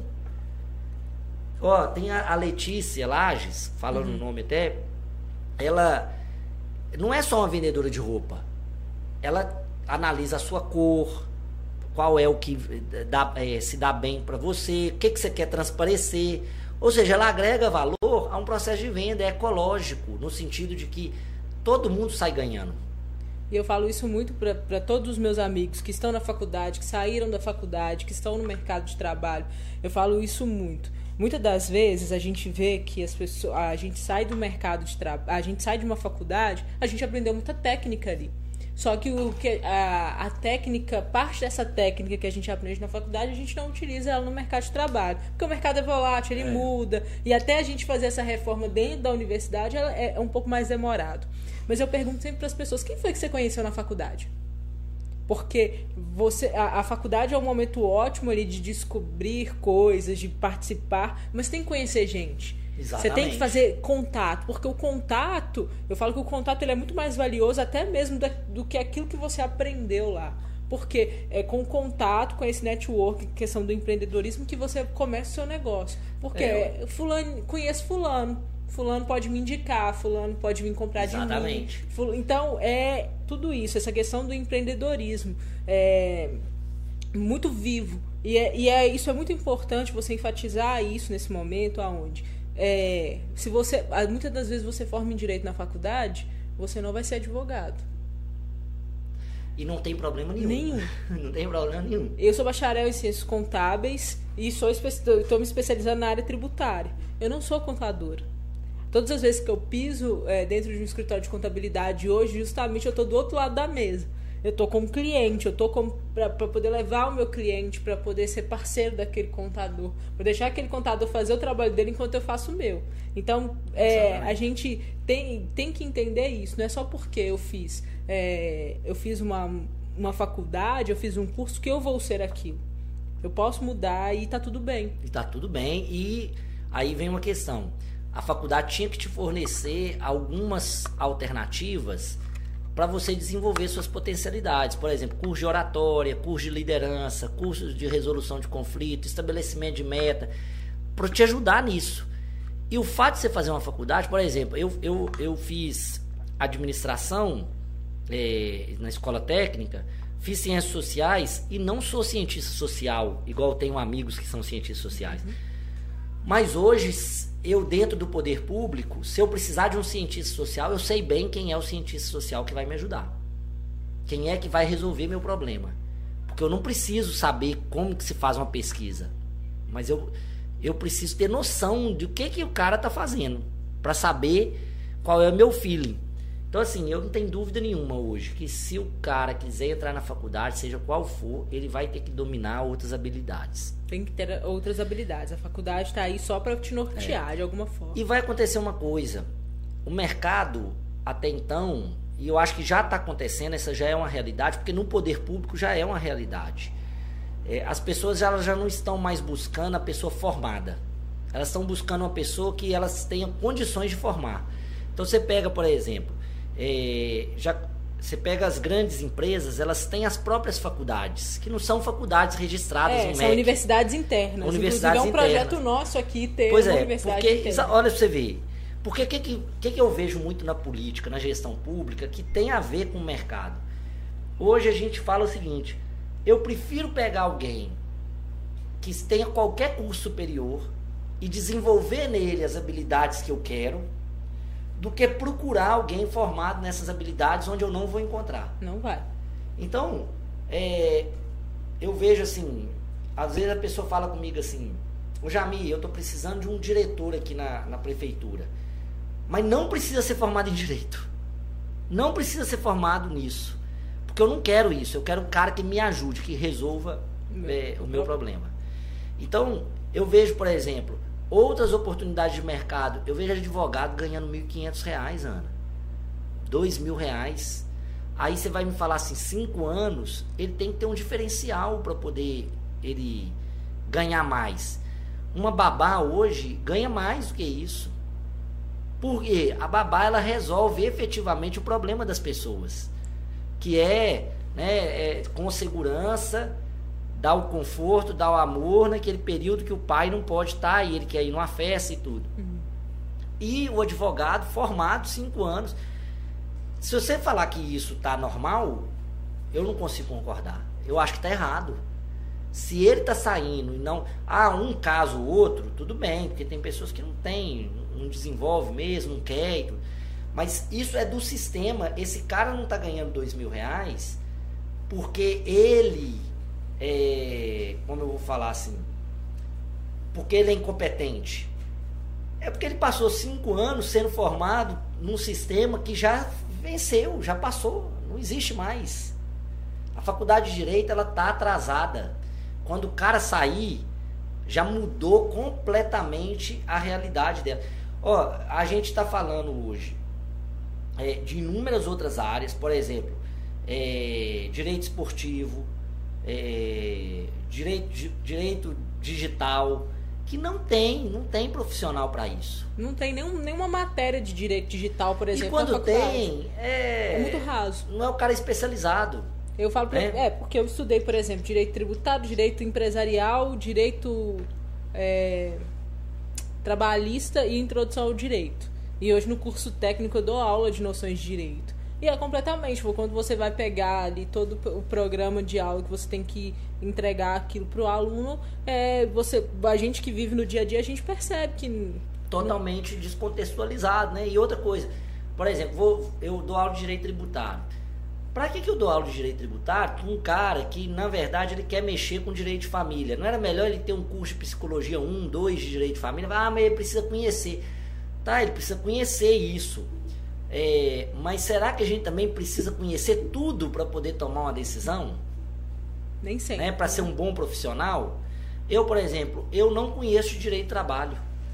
E eu optei por não querer conhecer é, a, as minúcias do direito de trabalho. Eu conheço de direito de trabalho, sei os princípios, é isso que me interessa.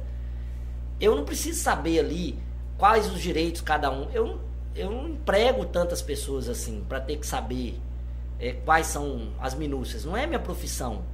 Não quer dizer que eu não preciso saber dos princípios. Mas eu fiz três direito de trabalho na faculdade. E não, usa, e não utiliza eles hoje. E não utilizo. Então, é, é lógico que a gente não pode abrir mão do conhecimento formal, profundo, teórico, que eu, igual eu falei que é fundamental, mas a gente tem que ser capaz de diversificar esse conhecimento com outras habilidades. O que, que eu vejo? É dois tipos de pessoa. Uma que tem um conhecimento teórico profundo, nenhuma habilidade comportamental, e às vezes uma pessoa que tem uma habilidade comportamental massa demais, mas um vazio teórico enorme, incapaz de transformar essa habilidade dele comportamental em algo é, mais profundo, que aproxime mais é, das pessoas. Então, às vezes, está é, faltando né, nas pessoas elas misturarem isso. Falar assim, a gente tem que ter habilidade comportamental, mas tem que ter habilidade teórica. Tem que ter, tem que ter o um equilíbrio. É. Quando a gente fala de direito digital hoje, como que está essa questão toda da tecnologia é, na, nossa, é, na nossa política para o empreendedor, para o empresário? Ô, ô, Ana, ó, duas coisas que eu acho que a gente tem quando a gente pensa em gestão pública. Uhum. Um é o papel que os municípios, Estado, governo federal vai ter no desenvolvimento da tecnologia. Que isso tem a ver com a influência no mercado. O que, que eu vejo hoje? Nós estamos muito tímidos nisso. As pessoas às vezes têm um preconceito. Eu me considero um liberal. Mas as pessoas falam assim: ah, o Estado não tem que mexer em nada. Ó, oh, mas peraí. A Apple, a Microsoft, é, o Elon Musk, uhum. não é só dinheiro privado, não, meu amigo. Tem dinheiro público Tem dinheiro público uhum. investido. E aí até uma proposta que eu faço para as universidades, nós termos mais, termos mais centros científicos do que esse tanto de curso que a gente tem. É eu acho que é muito importante que a gente invista é, dinheiro nessas pesquisas, porque requer muito, muito recurso. E aí a gente também tem que resolver um problema de marco regulatório, que aí entra o direito, que é o seguinte: é, a tecnologia que vai ser produzida, como ela vai ser apropriada pelo mercado? Por exemplo, eu, eu é com dinheiro público eu investi e produzir uma vacina. As farmacêuticas vão produzir essa vacina, porque o Estado não tem como produzir vacina na velocidade. Ficaria, é, e ficaria muito caro também. É, hum, mas o Estado tem como desenvolver a tecnologia. Isso significa que a gente tem que ter uma contrapartida das farmacêuticas para fundos de tecnologia e até barateamento de custos. A gente tem que trabalhar isso. Mas nós precisamos investir nessa produção de tecnologia. O Estado pode fazer isso. Agora nós temos uma outra questão, que é o uso da tecnologia pelo Estado. É, nós temos, eu falo que é mais um salto na democratização que, que nós precisamos? Nós precisamos colocar mais serviços é, públicos digitalizados. Eu aprovei uma lei na Câmara, que agora vai para a sanção do prefeito, uhum. que ela fala assim: é, cria o prontuário eletrônico do cidadão. Como é que funciona hoje? Você entra no hospital, faz um cadastro ali no papel, se for uma cidade um pouco mais desenvolvida, você faz um computador. Sim. Né? Só que é o seguinte, você vai na outra cidade. É outro prontuário. Outro prontuário. Você vai num outro posto de saúde, é um outro prontuário. Nós, é, a, a lei propõe que a gente crie, obrigue a ter o prontuário eletrônico do cidadão. Se você tiver no posto de saúde A ou B, se você consultar o médico A ou B, ele vai saber todo o seu histórico de saúde. Aí você fala assim: ah, legal. Isso tem uma outra vantagem eu vou começar a identificar quando é que você marcou consulta, quando é que você foi atendido, por que, que o outro, por que, que o Pedro foi atendido primeiro que você? Porque hoje, como é que a, o que, que a saúde virou? Ela virou o maior canal assistencialista de político. Você me liga, ô Jamil, eu estou precisando fazer uma consulta, eu vou te ajudar a entrar no hospital, e acaba que a gente ajuda mesmo, porque às vezes a pessoa está passando um aperto, precisa de alguém ir lá ajudar. Só que é o seguinte, quem tem mais acesso, presta mais serviço, tem mais voto. Quando, na verdade, o que, que seria o interessante? Todo mundo que der entrada vai ter acesso. Não interessa quem foi que te colocou lá A dentro. tecnologia ela vai ter um papel fundamental no combate à corrupção. Na aferição de produtividade. A gente saber qual, qual servidor trabalhou, do qual que não trabalhou. Então, e outra, e, de, e na desburocratização. Porque as pessoas falam assim, eu sou pró-desburocratização. Eu sou hoje o vereador que mais apresentou projetos efetivos na pauta de desburocratização em Valadares. Uhum. Até porque eu conheço a máquina pública, eu sabia onde estavam os gargalos e eu propus. Conversei com as pessoas e a gente propôs. Beleza. Mas não tem como desburocratizar tudo, porque a gente vive em sociedade. Nós precisamos de regra. Às vezes o cara fala comigo assim: ah, a prefeitura não está me liberando o alvará. Eu falo assim, ah, mas por que ela não está liberando o alvará? Aí você vai ver uma empresa que vai lidar com produto químico e, ele não tem a licença ambiental para aquilo. Eu falei assim, meu amigo, deixa eu falar uma coisa. Não tem jeito. Não tem jeito. Eu não, não quero, eu não quero uma indústria de co co cosméticos, cos cosméticos é, que esteja irregular. Você vai poluir um rio, você vai matar alguém. É, Isso tem todo um uma problemática. Né? Tem eu sei uma... disso porque eu já estive em empresas que tinham essa questão da licença ambiental e a gente teve que fazer um super investimento porque não podia jogar de jeito é, contaminado. Exatamente. Então você tem que ter uma burocracia. Mas o que, que você pode dar em troca da burocracia? Velocidade. Então aí eu tenho que ter tecnologia. Por exemplo, é, o Guilherme é um, é, um Valadar, é um valadarense, mas hoje ele está em São Paulo. Uhum. É, ele é especialista em tecnologia BIM. O que, que é tecnologia BIM? É uma tecnologia, é Brishan, é Intelligence, uhum. não sei o que. Mas tecnologia BIM é o seguinte: hoje você faz um projeto no papel, ou você faz um programa. Na tecnologia BIM, ele simula, assim, de forma bem resumida, ele simula os vários problemas que o projeto tem. Por exemplo, ah, olha, você vai construir um shopping, o shopping tem que você tem que conseguir escapar tantas pessoas por segundo em caso de incêndio. O próprio programa da tecnologia BIM já faz esses cálculos e tudo. Qual que é a vantagem da tecnologia BIM? Você joga o seu projeto no sistema da prefeitura, ele, o sistema, já, já calcula as incongruências. Para isso você tem que simplificar as leis.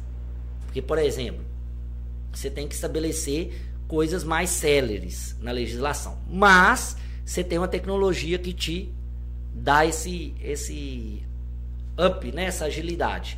Então a tecnologia tem esse papel no combate à corrupção, no aumento da transparência, no combate a esses intermediadores, no barateamento de custo. Agora, é muito importante a gente deixar isso claro.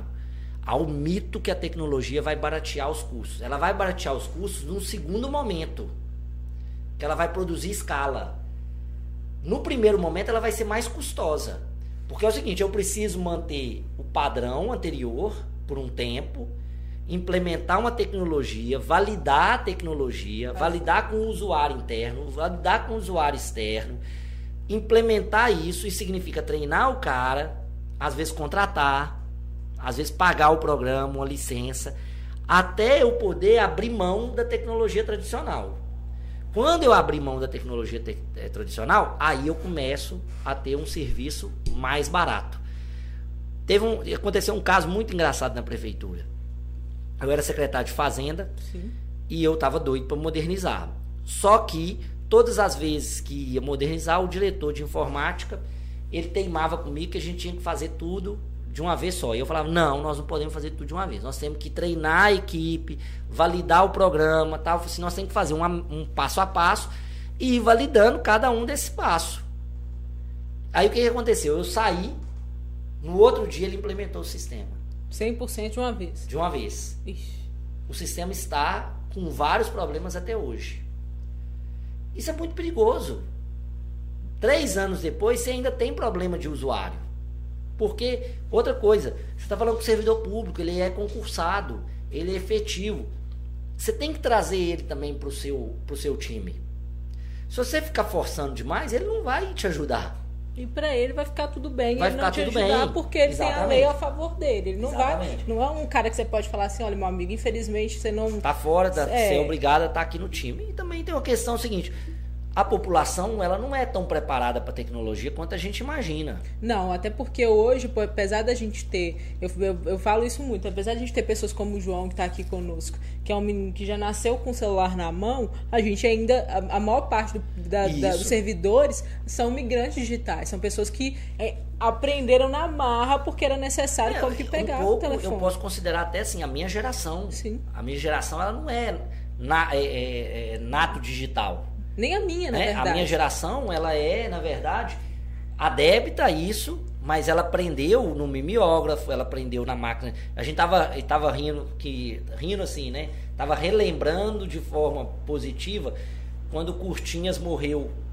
É, que o Curtinhas dava aula de datilografia para todos nós. Hum, né? A minha geração aprendeu a datilografar. Se esses meninos vêem uma, uma máquina de datilografar, pois pode nem conhecer. O disquete era desse tamanho aqui, ó.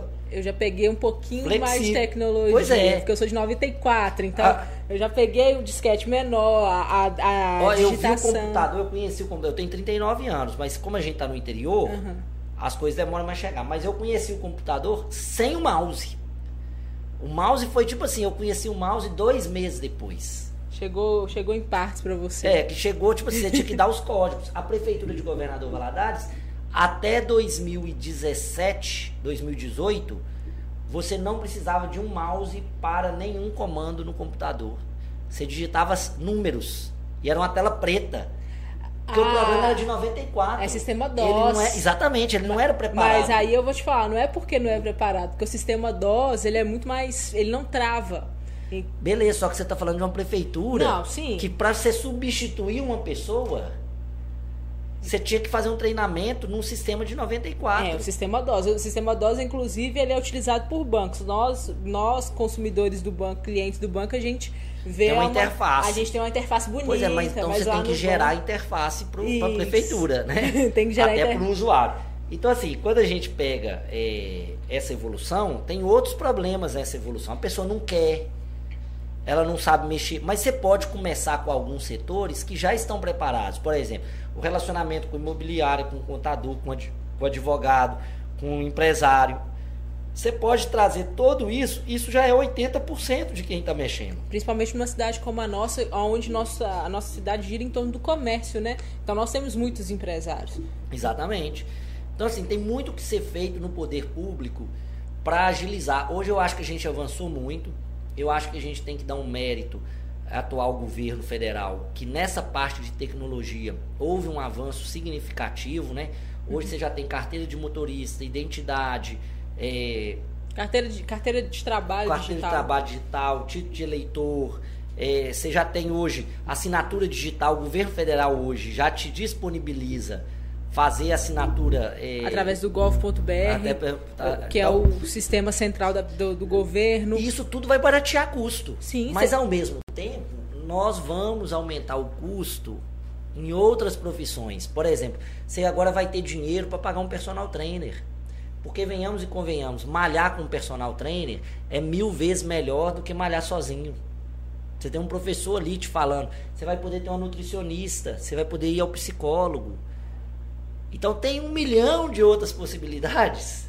Até para o poder público ele vai poder cuidar de outras pautas. Então a tecnologia ela tem essas duas vertentes, né? o poder público investindo, ajudando, investindo em ciência e tecnologia, e o poder público também fazendo uso é, da tecnologia para poder resolver. Hoje, Ana, uma cidade tecnológica é capaz de prever quanto de água e para onde a água vai. Esses problemas de chuva, uhum. que fala assim, ah, mas a chuva sempre acontece, não tem o que fazer, tem o que fazer sim. Tem muito o que fazer. Porque dá para você, pelo menos, avisar a pessoa, meu amigo, olha. Não dá, isso aí vai, vai alagar você tudo. construir, você não pode construir aqui que a gente consegue, por tecnologia, achar, né, é, medir o fluxo e os riscos. É lógico que ela não vai resolver tudo, né? Obviamente, eu não sou doido de achar que vai resolver tudo, mas com certeza a gente precisa investir. A gente nisso. vai caminhando cada vez mais para tecnologias que vão nos ajudar até mesmo no desenvolvimento urbano da cidade, né? Exatamente. né? É uma coisa até que eu estava falando mais cedo estava é, num advogado, fui num advogado hoje numa reunião e a, o pessoal estava comentando na recepção assim, falando, nossa, aqui o, o aterramento aqui da, do morado, do, tava no Morado do Vale. Aqui no Morado do Vale o aterramento foi feito mal feito, não foi feito direito, né? Porque aqui era um brejo e olha só, as umidades na parede uhum. e tudo. Então, isso tudo a gente vê como desenvolvimento urbano. Porque a gente sabe que os novos bairros, por exemplo, eles estão cada vez mais é, com infraestrutura, né? É. E aí a gente vai ter que pensar também sobre isso, né? Eu falo que a urbanização tem um dilema: expandir horizontal ou verticalmente? Hoje a ONU recomenda que as cidades elas se expandam verticalmente. Uhum. Esse, essa ideia de uma cidade espalhada, ela é totalmente disfuncional. Né? Onde você vai, pega um carro e vai lá na longe pra caramba. É, é se você pegar Belo Horizonte, ela, é, Belo Horizonte tem um tamanho territorial muito menor que Governador Valadares. Muito menor. Nós somos muito maiores territorialmente, mas tem muito mais gente, muito mais serviço público prestado, uhum. muito mais qualidade de vida. Porque Valadares, por exemplo, é uma cidade muito espalhada. A gente tem pouco prédio. E a gente tem crescido cada vez mais espalhadamente. Exatamente. E isso é custo, porque você precisa asfaltar, uhum. você precisa colocar um posto de saúde, você precisa botar um ônibus. Então, assim, quando a gente pensa no, na urbanidade, né, a gente também tem que fazer essas escolhas. E, e, viver na cidade é viver compartilhando problemas. Essa ideia de que você vai viver na cidade é, individualmente é, não existe, né? Você utópico. vai utópico. Então é, é muito assim. E para o futuro, o que que a gente tem aí? O que que é, o que, que o poder público tem pensado para o futuro, principalmente agora para os empreendedores nesse pós é, pandemia? Porque a gente já pode falar pós-pandemia, não já? Pô, eu acredito que a sim. A gente né? já pode falar no pós-pandemia. É porque não vai existir, olha só, eu falo para as pessoas assim, vai não vai existir o fim da pandemia não, vai existir como o dia que a gente vai celebrar a pandemia. Sabe como é que a gente vai descobrir que dia que a pandemia acabou? Quando a gente parar de lembrar dela? Não, a gente, a gente vai estar um dia Aí os cientistas, os historiadores vão olhar e falar assim: aquele dia foi que acabou. Nós não vamos perceber que acabou. Não vai ter, não vai ter uma é, festa é com todo mundo momento, dançando assim, no meio que momento as nossas vidas vão voltar ao normal? Primeiro não vai existir esse voltar ao normal porque nós nos acostumamos agora com outro modelo de vida. Pronto. Tem muita coisa do passado. Eu, eu gosto de falar o seguinte: é, a gente pensa na linha histórica assim, ó, uma linha e ah, nós éramos assim, aí agora nós somos assim. Que, que é como se as assim. pessoas pulassem de fase, é, igual o Mário, né? Exatamente. Eu gosto de pensar o seguinte: a, a, a, história da vida nossa, da sociedade, tudo é esse pote. Você colocou aqui um pouquinho, aí você colocou um pouquinho, aí aquele pouquinho aqui de baixo sobe, aí você tem várias camadas e essas camadas se sustentam. Então, quando a gente pensa, por exemplo, no mercado, quer dizer que o mercado tradicional acabou? Não. Você vai ainda ter loja que vende o produto, a camisa. Uhum. Só que ao mesmo tempo, o mercado digital aumentou. O metaverso, né? Vai, vai vir um metaverso. Mas quer dizer que vai existir só o metaverso? Não. Não. A realidade vai ter três, quatro, cinco modelos de paradigma. Antigamente, na época da minha mãe, você só tinha dois modelos de paradigma. O anterior e o contemporâneo. Uhum. Agora não, agora você tem inúmeros e, e multiplicou muitas coisas. Então, esse, esse pote, ele cada vez, as camadas dele estão mais finas e com cores diferentes. Você tinha lá assim, são 200 anos de comércio é, tradicional. Você agora vai ter é, cinco anos de é, mercado livre, mais cinco anos de outro Apesar de que tem algumas coisas que já eram, já eram super tecnológicos, né? Uhum. Porque, por exemplo, você comprava as coisas por catálogo. Você arrumava ter namorado pro jornal, você colocava lá o recado, ah, eu quero, aí a pessoa te, é, ligava. te ligava. e ia, né? Que é o Tinder. Uhum. Então as nossas necessidades são muito parecidas. Então, assim, o que, que eu vejo, o que, que, que vai ser o futuro aqui, né?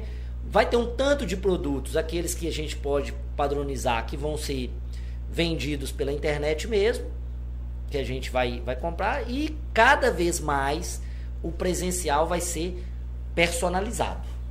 O que, que a loja. É o que eu falei aqui da Letícia, uhum. né? A Letícia ela é formada em direito, ótima profissional, mas ela montou a loja que ela, ela não te vende a roupa. Ela te vende a consultoria, ela te vende. Ela te vende a consultoria, ela te vende um modelo de vestir. Olha só, ela não está te vendendo a camisa ela está te vendendo a camisa para você específica. Esse é um modelo que vai, vai se desenvolver muito. Vai ter a loja ali, igual eu fui lá hoje, comprei um sapato? Vai, porque aí eu tava com pressa, o casamento é sábado, eu vou comprar. Vai ter aquela ali. Uhum. Mas não vai ter aquela mega story mais. Porque a camisa social eu começo a comprar pela internet, o seu, aquilo que eu tenho previsão, eu compro pela internet. Então você vai ter múltiplos mercados, múltiplas formas de consumo dentro é, da nossa sociedade. Não existe esse negócio, as pessoas falavam assim, o mercado da publicidade vai acabar quando acabar a propaganda de cerveja, é, de cigarro na internet, na, na TV. Não, surgiram outras propagandas a serem feitas.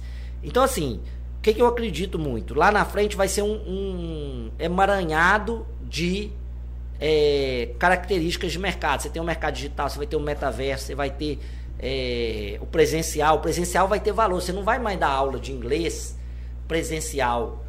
Você vai dar aula de inglês presencial para aquele cara. Enquanto isso, o ensino de massa vai existir, você vai aprender inglês pela internet também. Então você vai ter isso, você vai ter de tudo.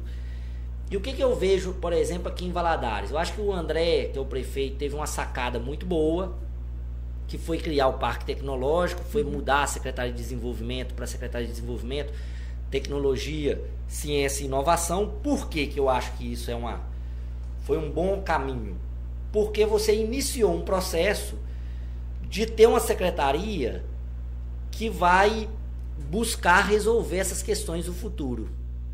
É, ela vai preparar essa nova Valadares. Ao mesmo tempo, você continua tendo comércio, call center, é, prestação de serviço. Só que é o seguinte, qual que é o papel da secretaria? É potencializar isso tecnologicamente. Para isso você tem que ter universidade envolvida, mercado envolvido, poder público envolvido. Então, eu vejo muito que não é que as coisas vão acabar, é que as coisas vão ficar cada vez mais é, diferenciadas. Uma, da, uma das características do desenvolvimento humano é cada vez mais se especializar. Então, antigamente, quando você tinha uma tribo, né, você tinha o quê? O caçador, o pajé, o pescador e pronto. Agora não. Aí você veio para a sociedade é, industrial, né? Você tem o, a indústria A, a indústria B, você tem o restaurante. Agora o que a gente vai ter? Nós vamos ter cada vez mais isso tudo muito mais diversificado. Você vai ter o restaurante vegano, o restaurante chinês, o restaurante vegetariano, vai, ter o, o, a churrascaria. E cada experiência vai ser diferente. E aí você tem que vender a experiência para a pessoa. Eu não corto cabelo porque eu só vou lá e corto cabelo. Eu corto cabelo numa experiência. Eu sento numa cadeira. Mas ao mesmo tempo, você vai ter um dilema, que é o seguinte: há um grupo de pessoas que o Estado negligenciou, ignorou, que não tem mais como colocar nesse mercado tecnológico, e não tem mais como eles aprenderem na velocidade do mercado tecnológico. Então você vai ter que ter ainda um desenvolvimento de uma economia tradicional para inserir essas pessoas na economia, senão não vai funcionar. Aí é limpeza urbana, aí é é, nós vamos motoristas, donas de casa, é, empregados domésticos, nós vamos ter que capacitar essas pessoas também para que elas se insiram um pouquinho nesse, pelo menos eu falo um pouquinho, mas tentar pelo menos dignamente permitir que essas pessoas insiram. E a gente está descuidando disso. Eu acho que a maior crise que a gente vai ter é com isso. Nós vamos diversificar muito, vamos ter cada vez mais experiências individualizadas. Nós vamos ter um mercado cada vez mais complexo, presencial, virtual, metaverso e por aí vai. Mas qual é o problema que a gente vai enxergar isso? Qual que vai ser o desafio, né, nosso? Um grupo de pessoas que foram negligenciadas e que têm dificuldade de inserir nesse mercado. É, e aí nós vamos ter um problema social que a gente precisa encarar. E aí o poder público vai ter que pensar qual a estratégia para essas pessoas.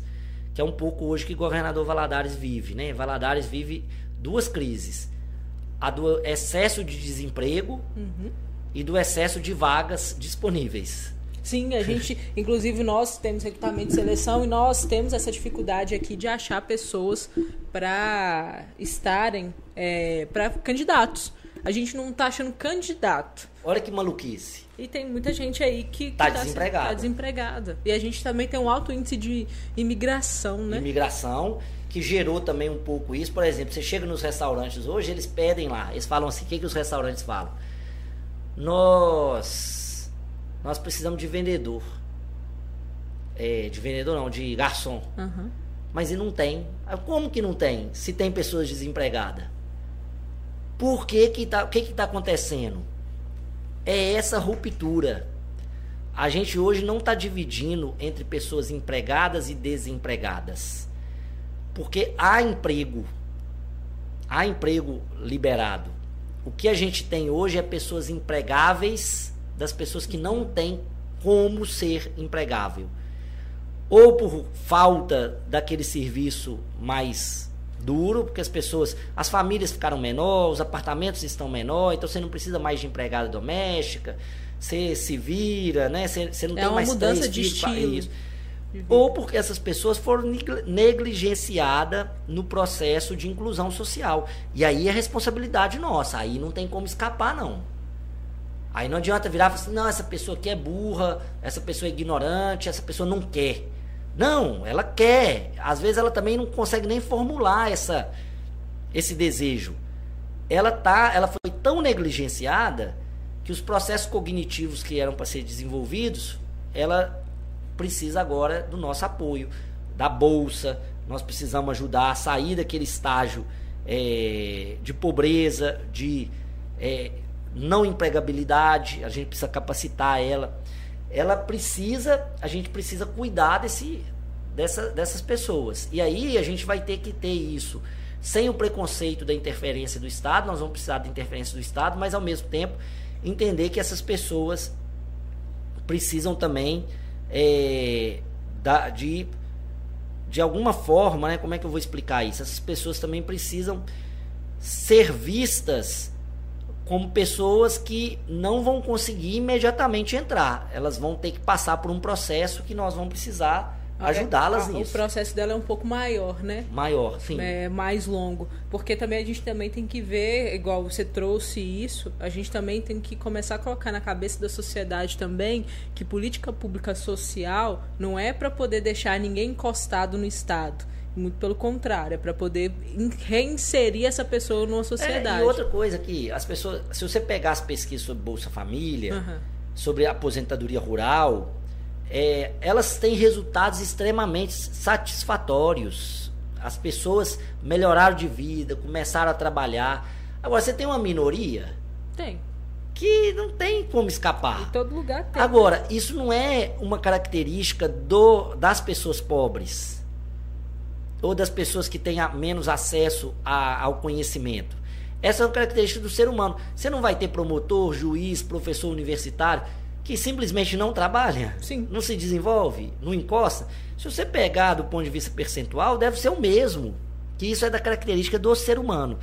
A política social, e aí a gente tem que, que pensar muito, ela tem que ser feita com evidência, você tem que estudar.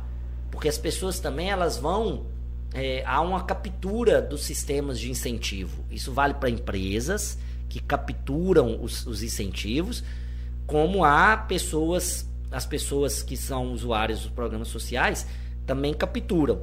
Mas a gente tende a ser mais rigorosos, rigorosos e críticos a essas pessoas do que a essas é, as empresas que capturam, né? A gente geralmente pega o cara ali do Bolsa Família que comprou uma calça de marca e faz um estardalhaço quando na verdade a gente tinha que se perguntar por que, que determinadas empresas têm incentivo fiscal, enquanto outras pessoas não têm incentivos fiscais. A gente tinha que se perguntar por que, que o acesso ao empréstimo bancário subsidiado é dado para pessoas que não precisavam desse subsídio, enquanto o cara aqui da ponta tem que pagar taxas de juros mais altas. Então, não é tão simples. Né? Eu até falei num vídeo que eu postei na internet, né? É um cubo mágico. Uhum é aquele cubo colorido, né? Cada uma tem a sua face. Você mexe em um lado, você bagunça todo lado. O, o, gestor público, na hora dele arranjar esse cubo, né? Ele precisa ser muito habilidoso com as várias vertentes, porque é bem complexo.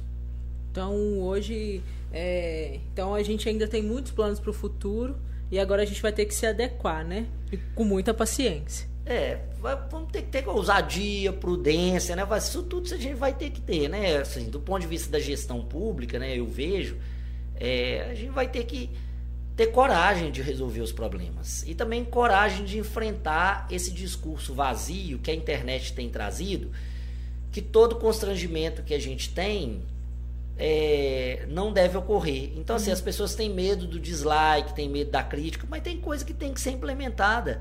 Né? É, eu acho que as, a bonança criou um certo comodismo nosso, que qualquer insatisfação e qualquer mudança na nossa vida, a gente faz um estardalhaço.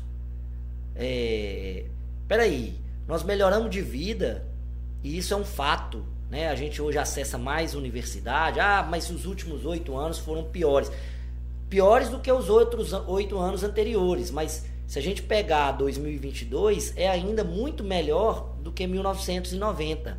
Nós temos acesso à educação, a, a, o acesso à saúde está cada vez mais universalizado, há um debate é, social mais intenso, mas todas as vezes que a gente fala em mudar alguma coisa, as pessoas simplesmente, ah, não pode. Né? Há um, a gente precisa também refletir como sociedade. Ah, eu mudei a mão da via do trânsito.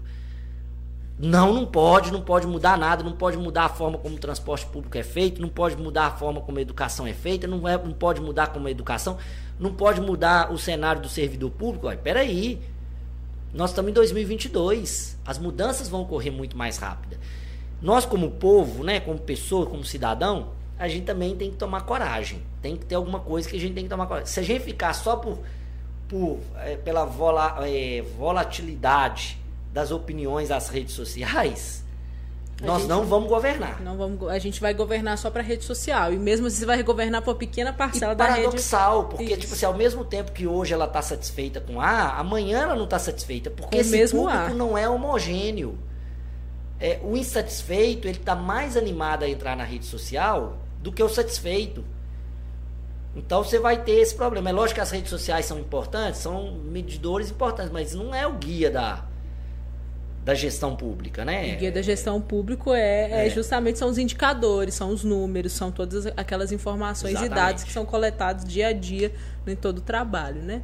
E aí, falando sobre essa questão da rede social, sua rede social, todas as redes sociais é arroba Jamir Khalili? Sim, eu acho que tem uma que é, agora não sei qual que é, que é J Khalili. É porque no Facebook tem uhum. uma que é a página e tem uma que é. É o seu perfil, perfil. pessoal, né? Mas é arroba Jamir Khalili, você acessa todas as minhas redes sociais: LinkedIn, é, Instagram, é, Facebook, TikTok. Nós vamos entrar agora essa semana com os vídeos sobre gestão pública que a gente está fazendo, a gente vai colocar. Olha Vamos só. encarar aí. Não, é, é, é, muito incrível, né? Ter, ter a política, ter políticos dentro do TikTok, Exatamente. que é uma rede social que hoje é uma rede social que estourou, e principalmente nos adolescentes. Então, Exatamente. Então, isso aí já é uma, uma inovação incrível. E dentro das suas redes sociais a gente consegue falar com você. Consegue.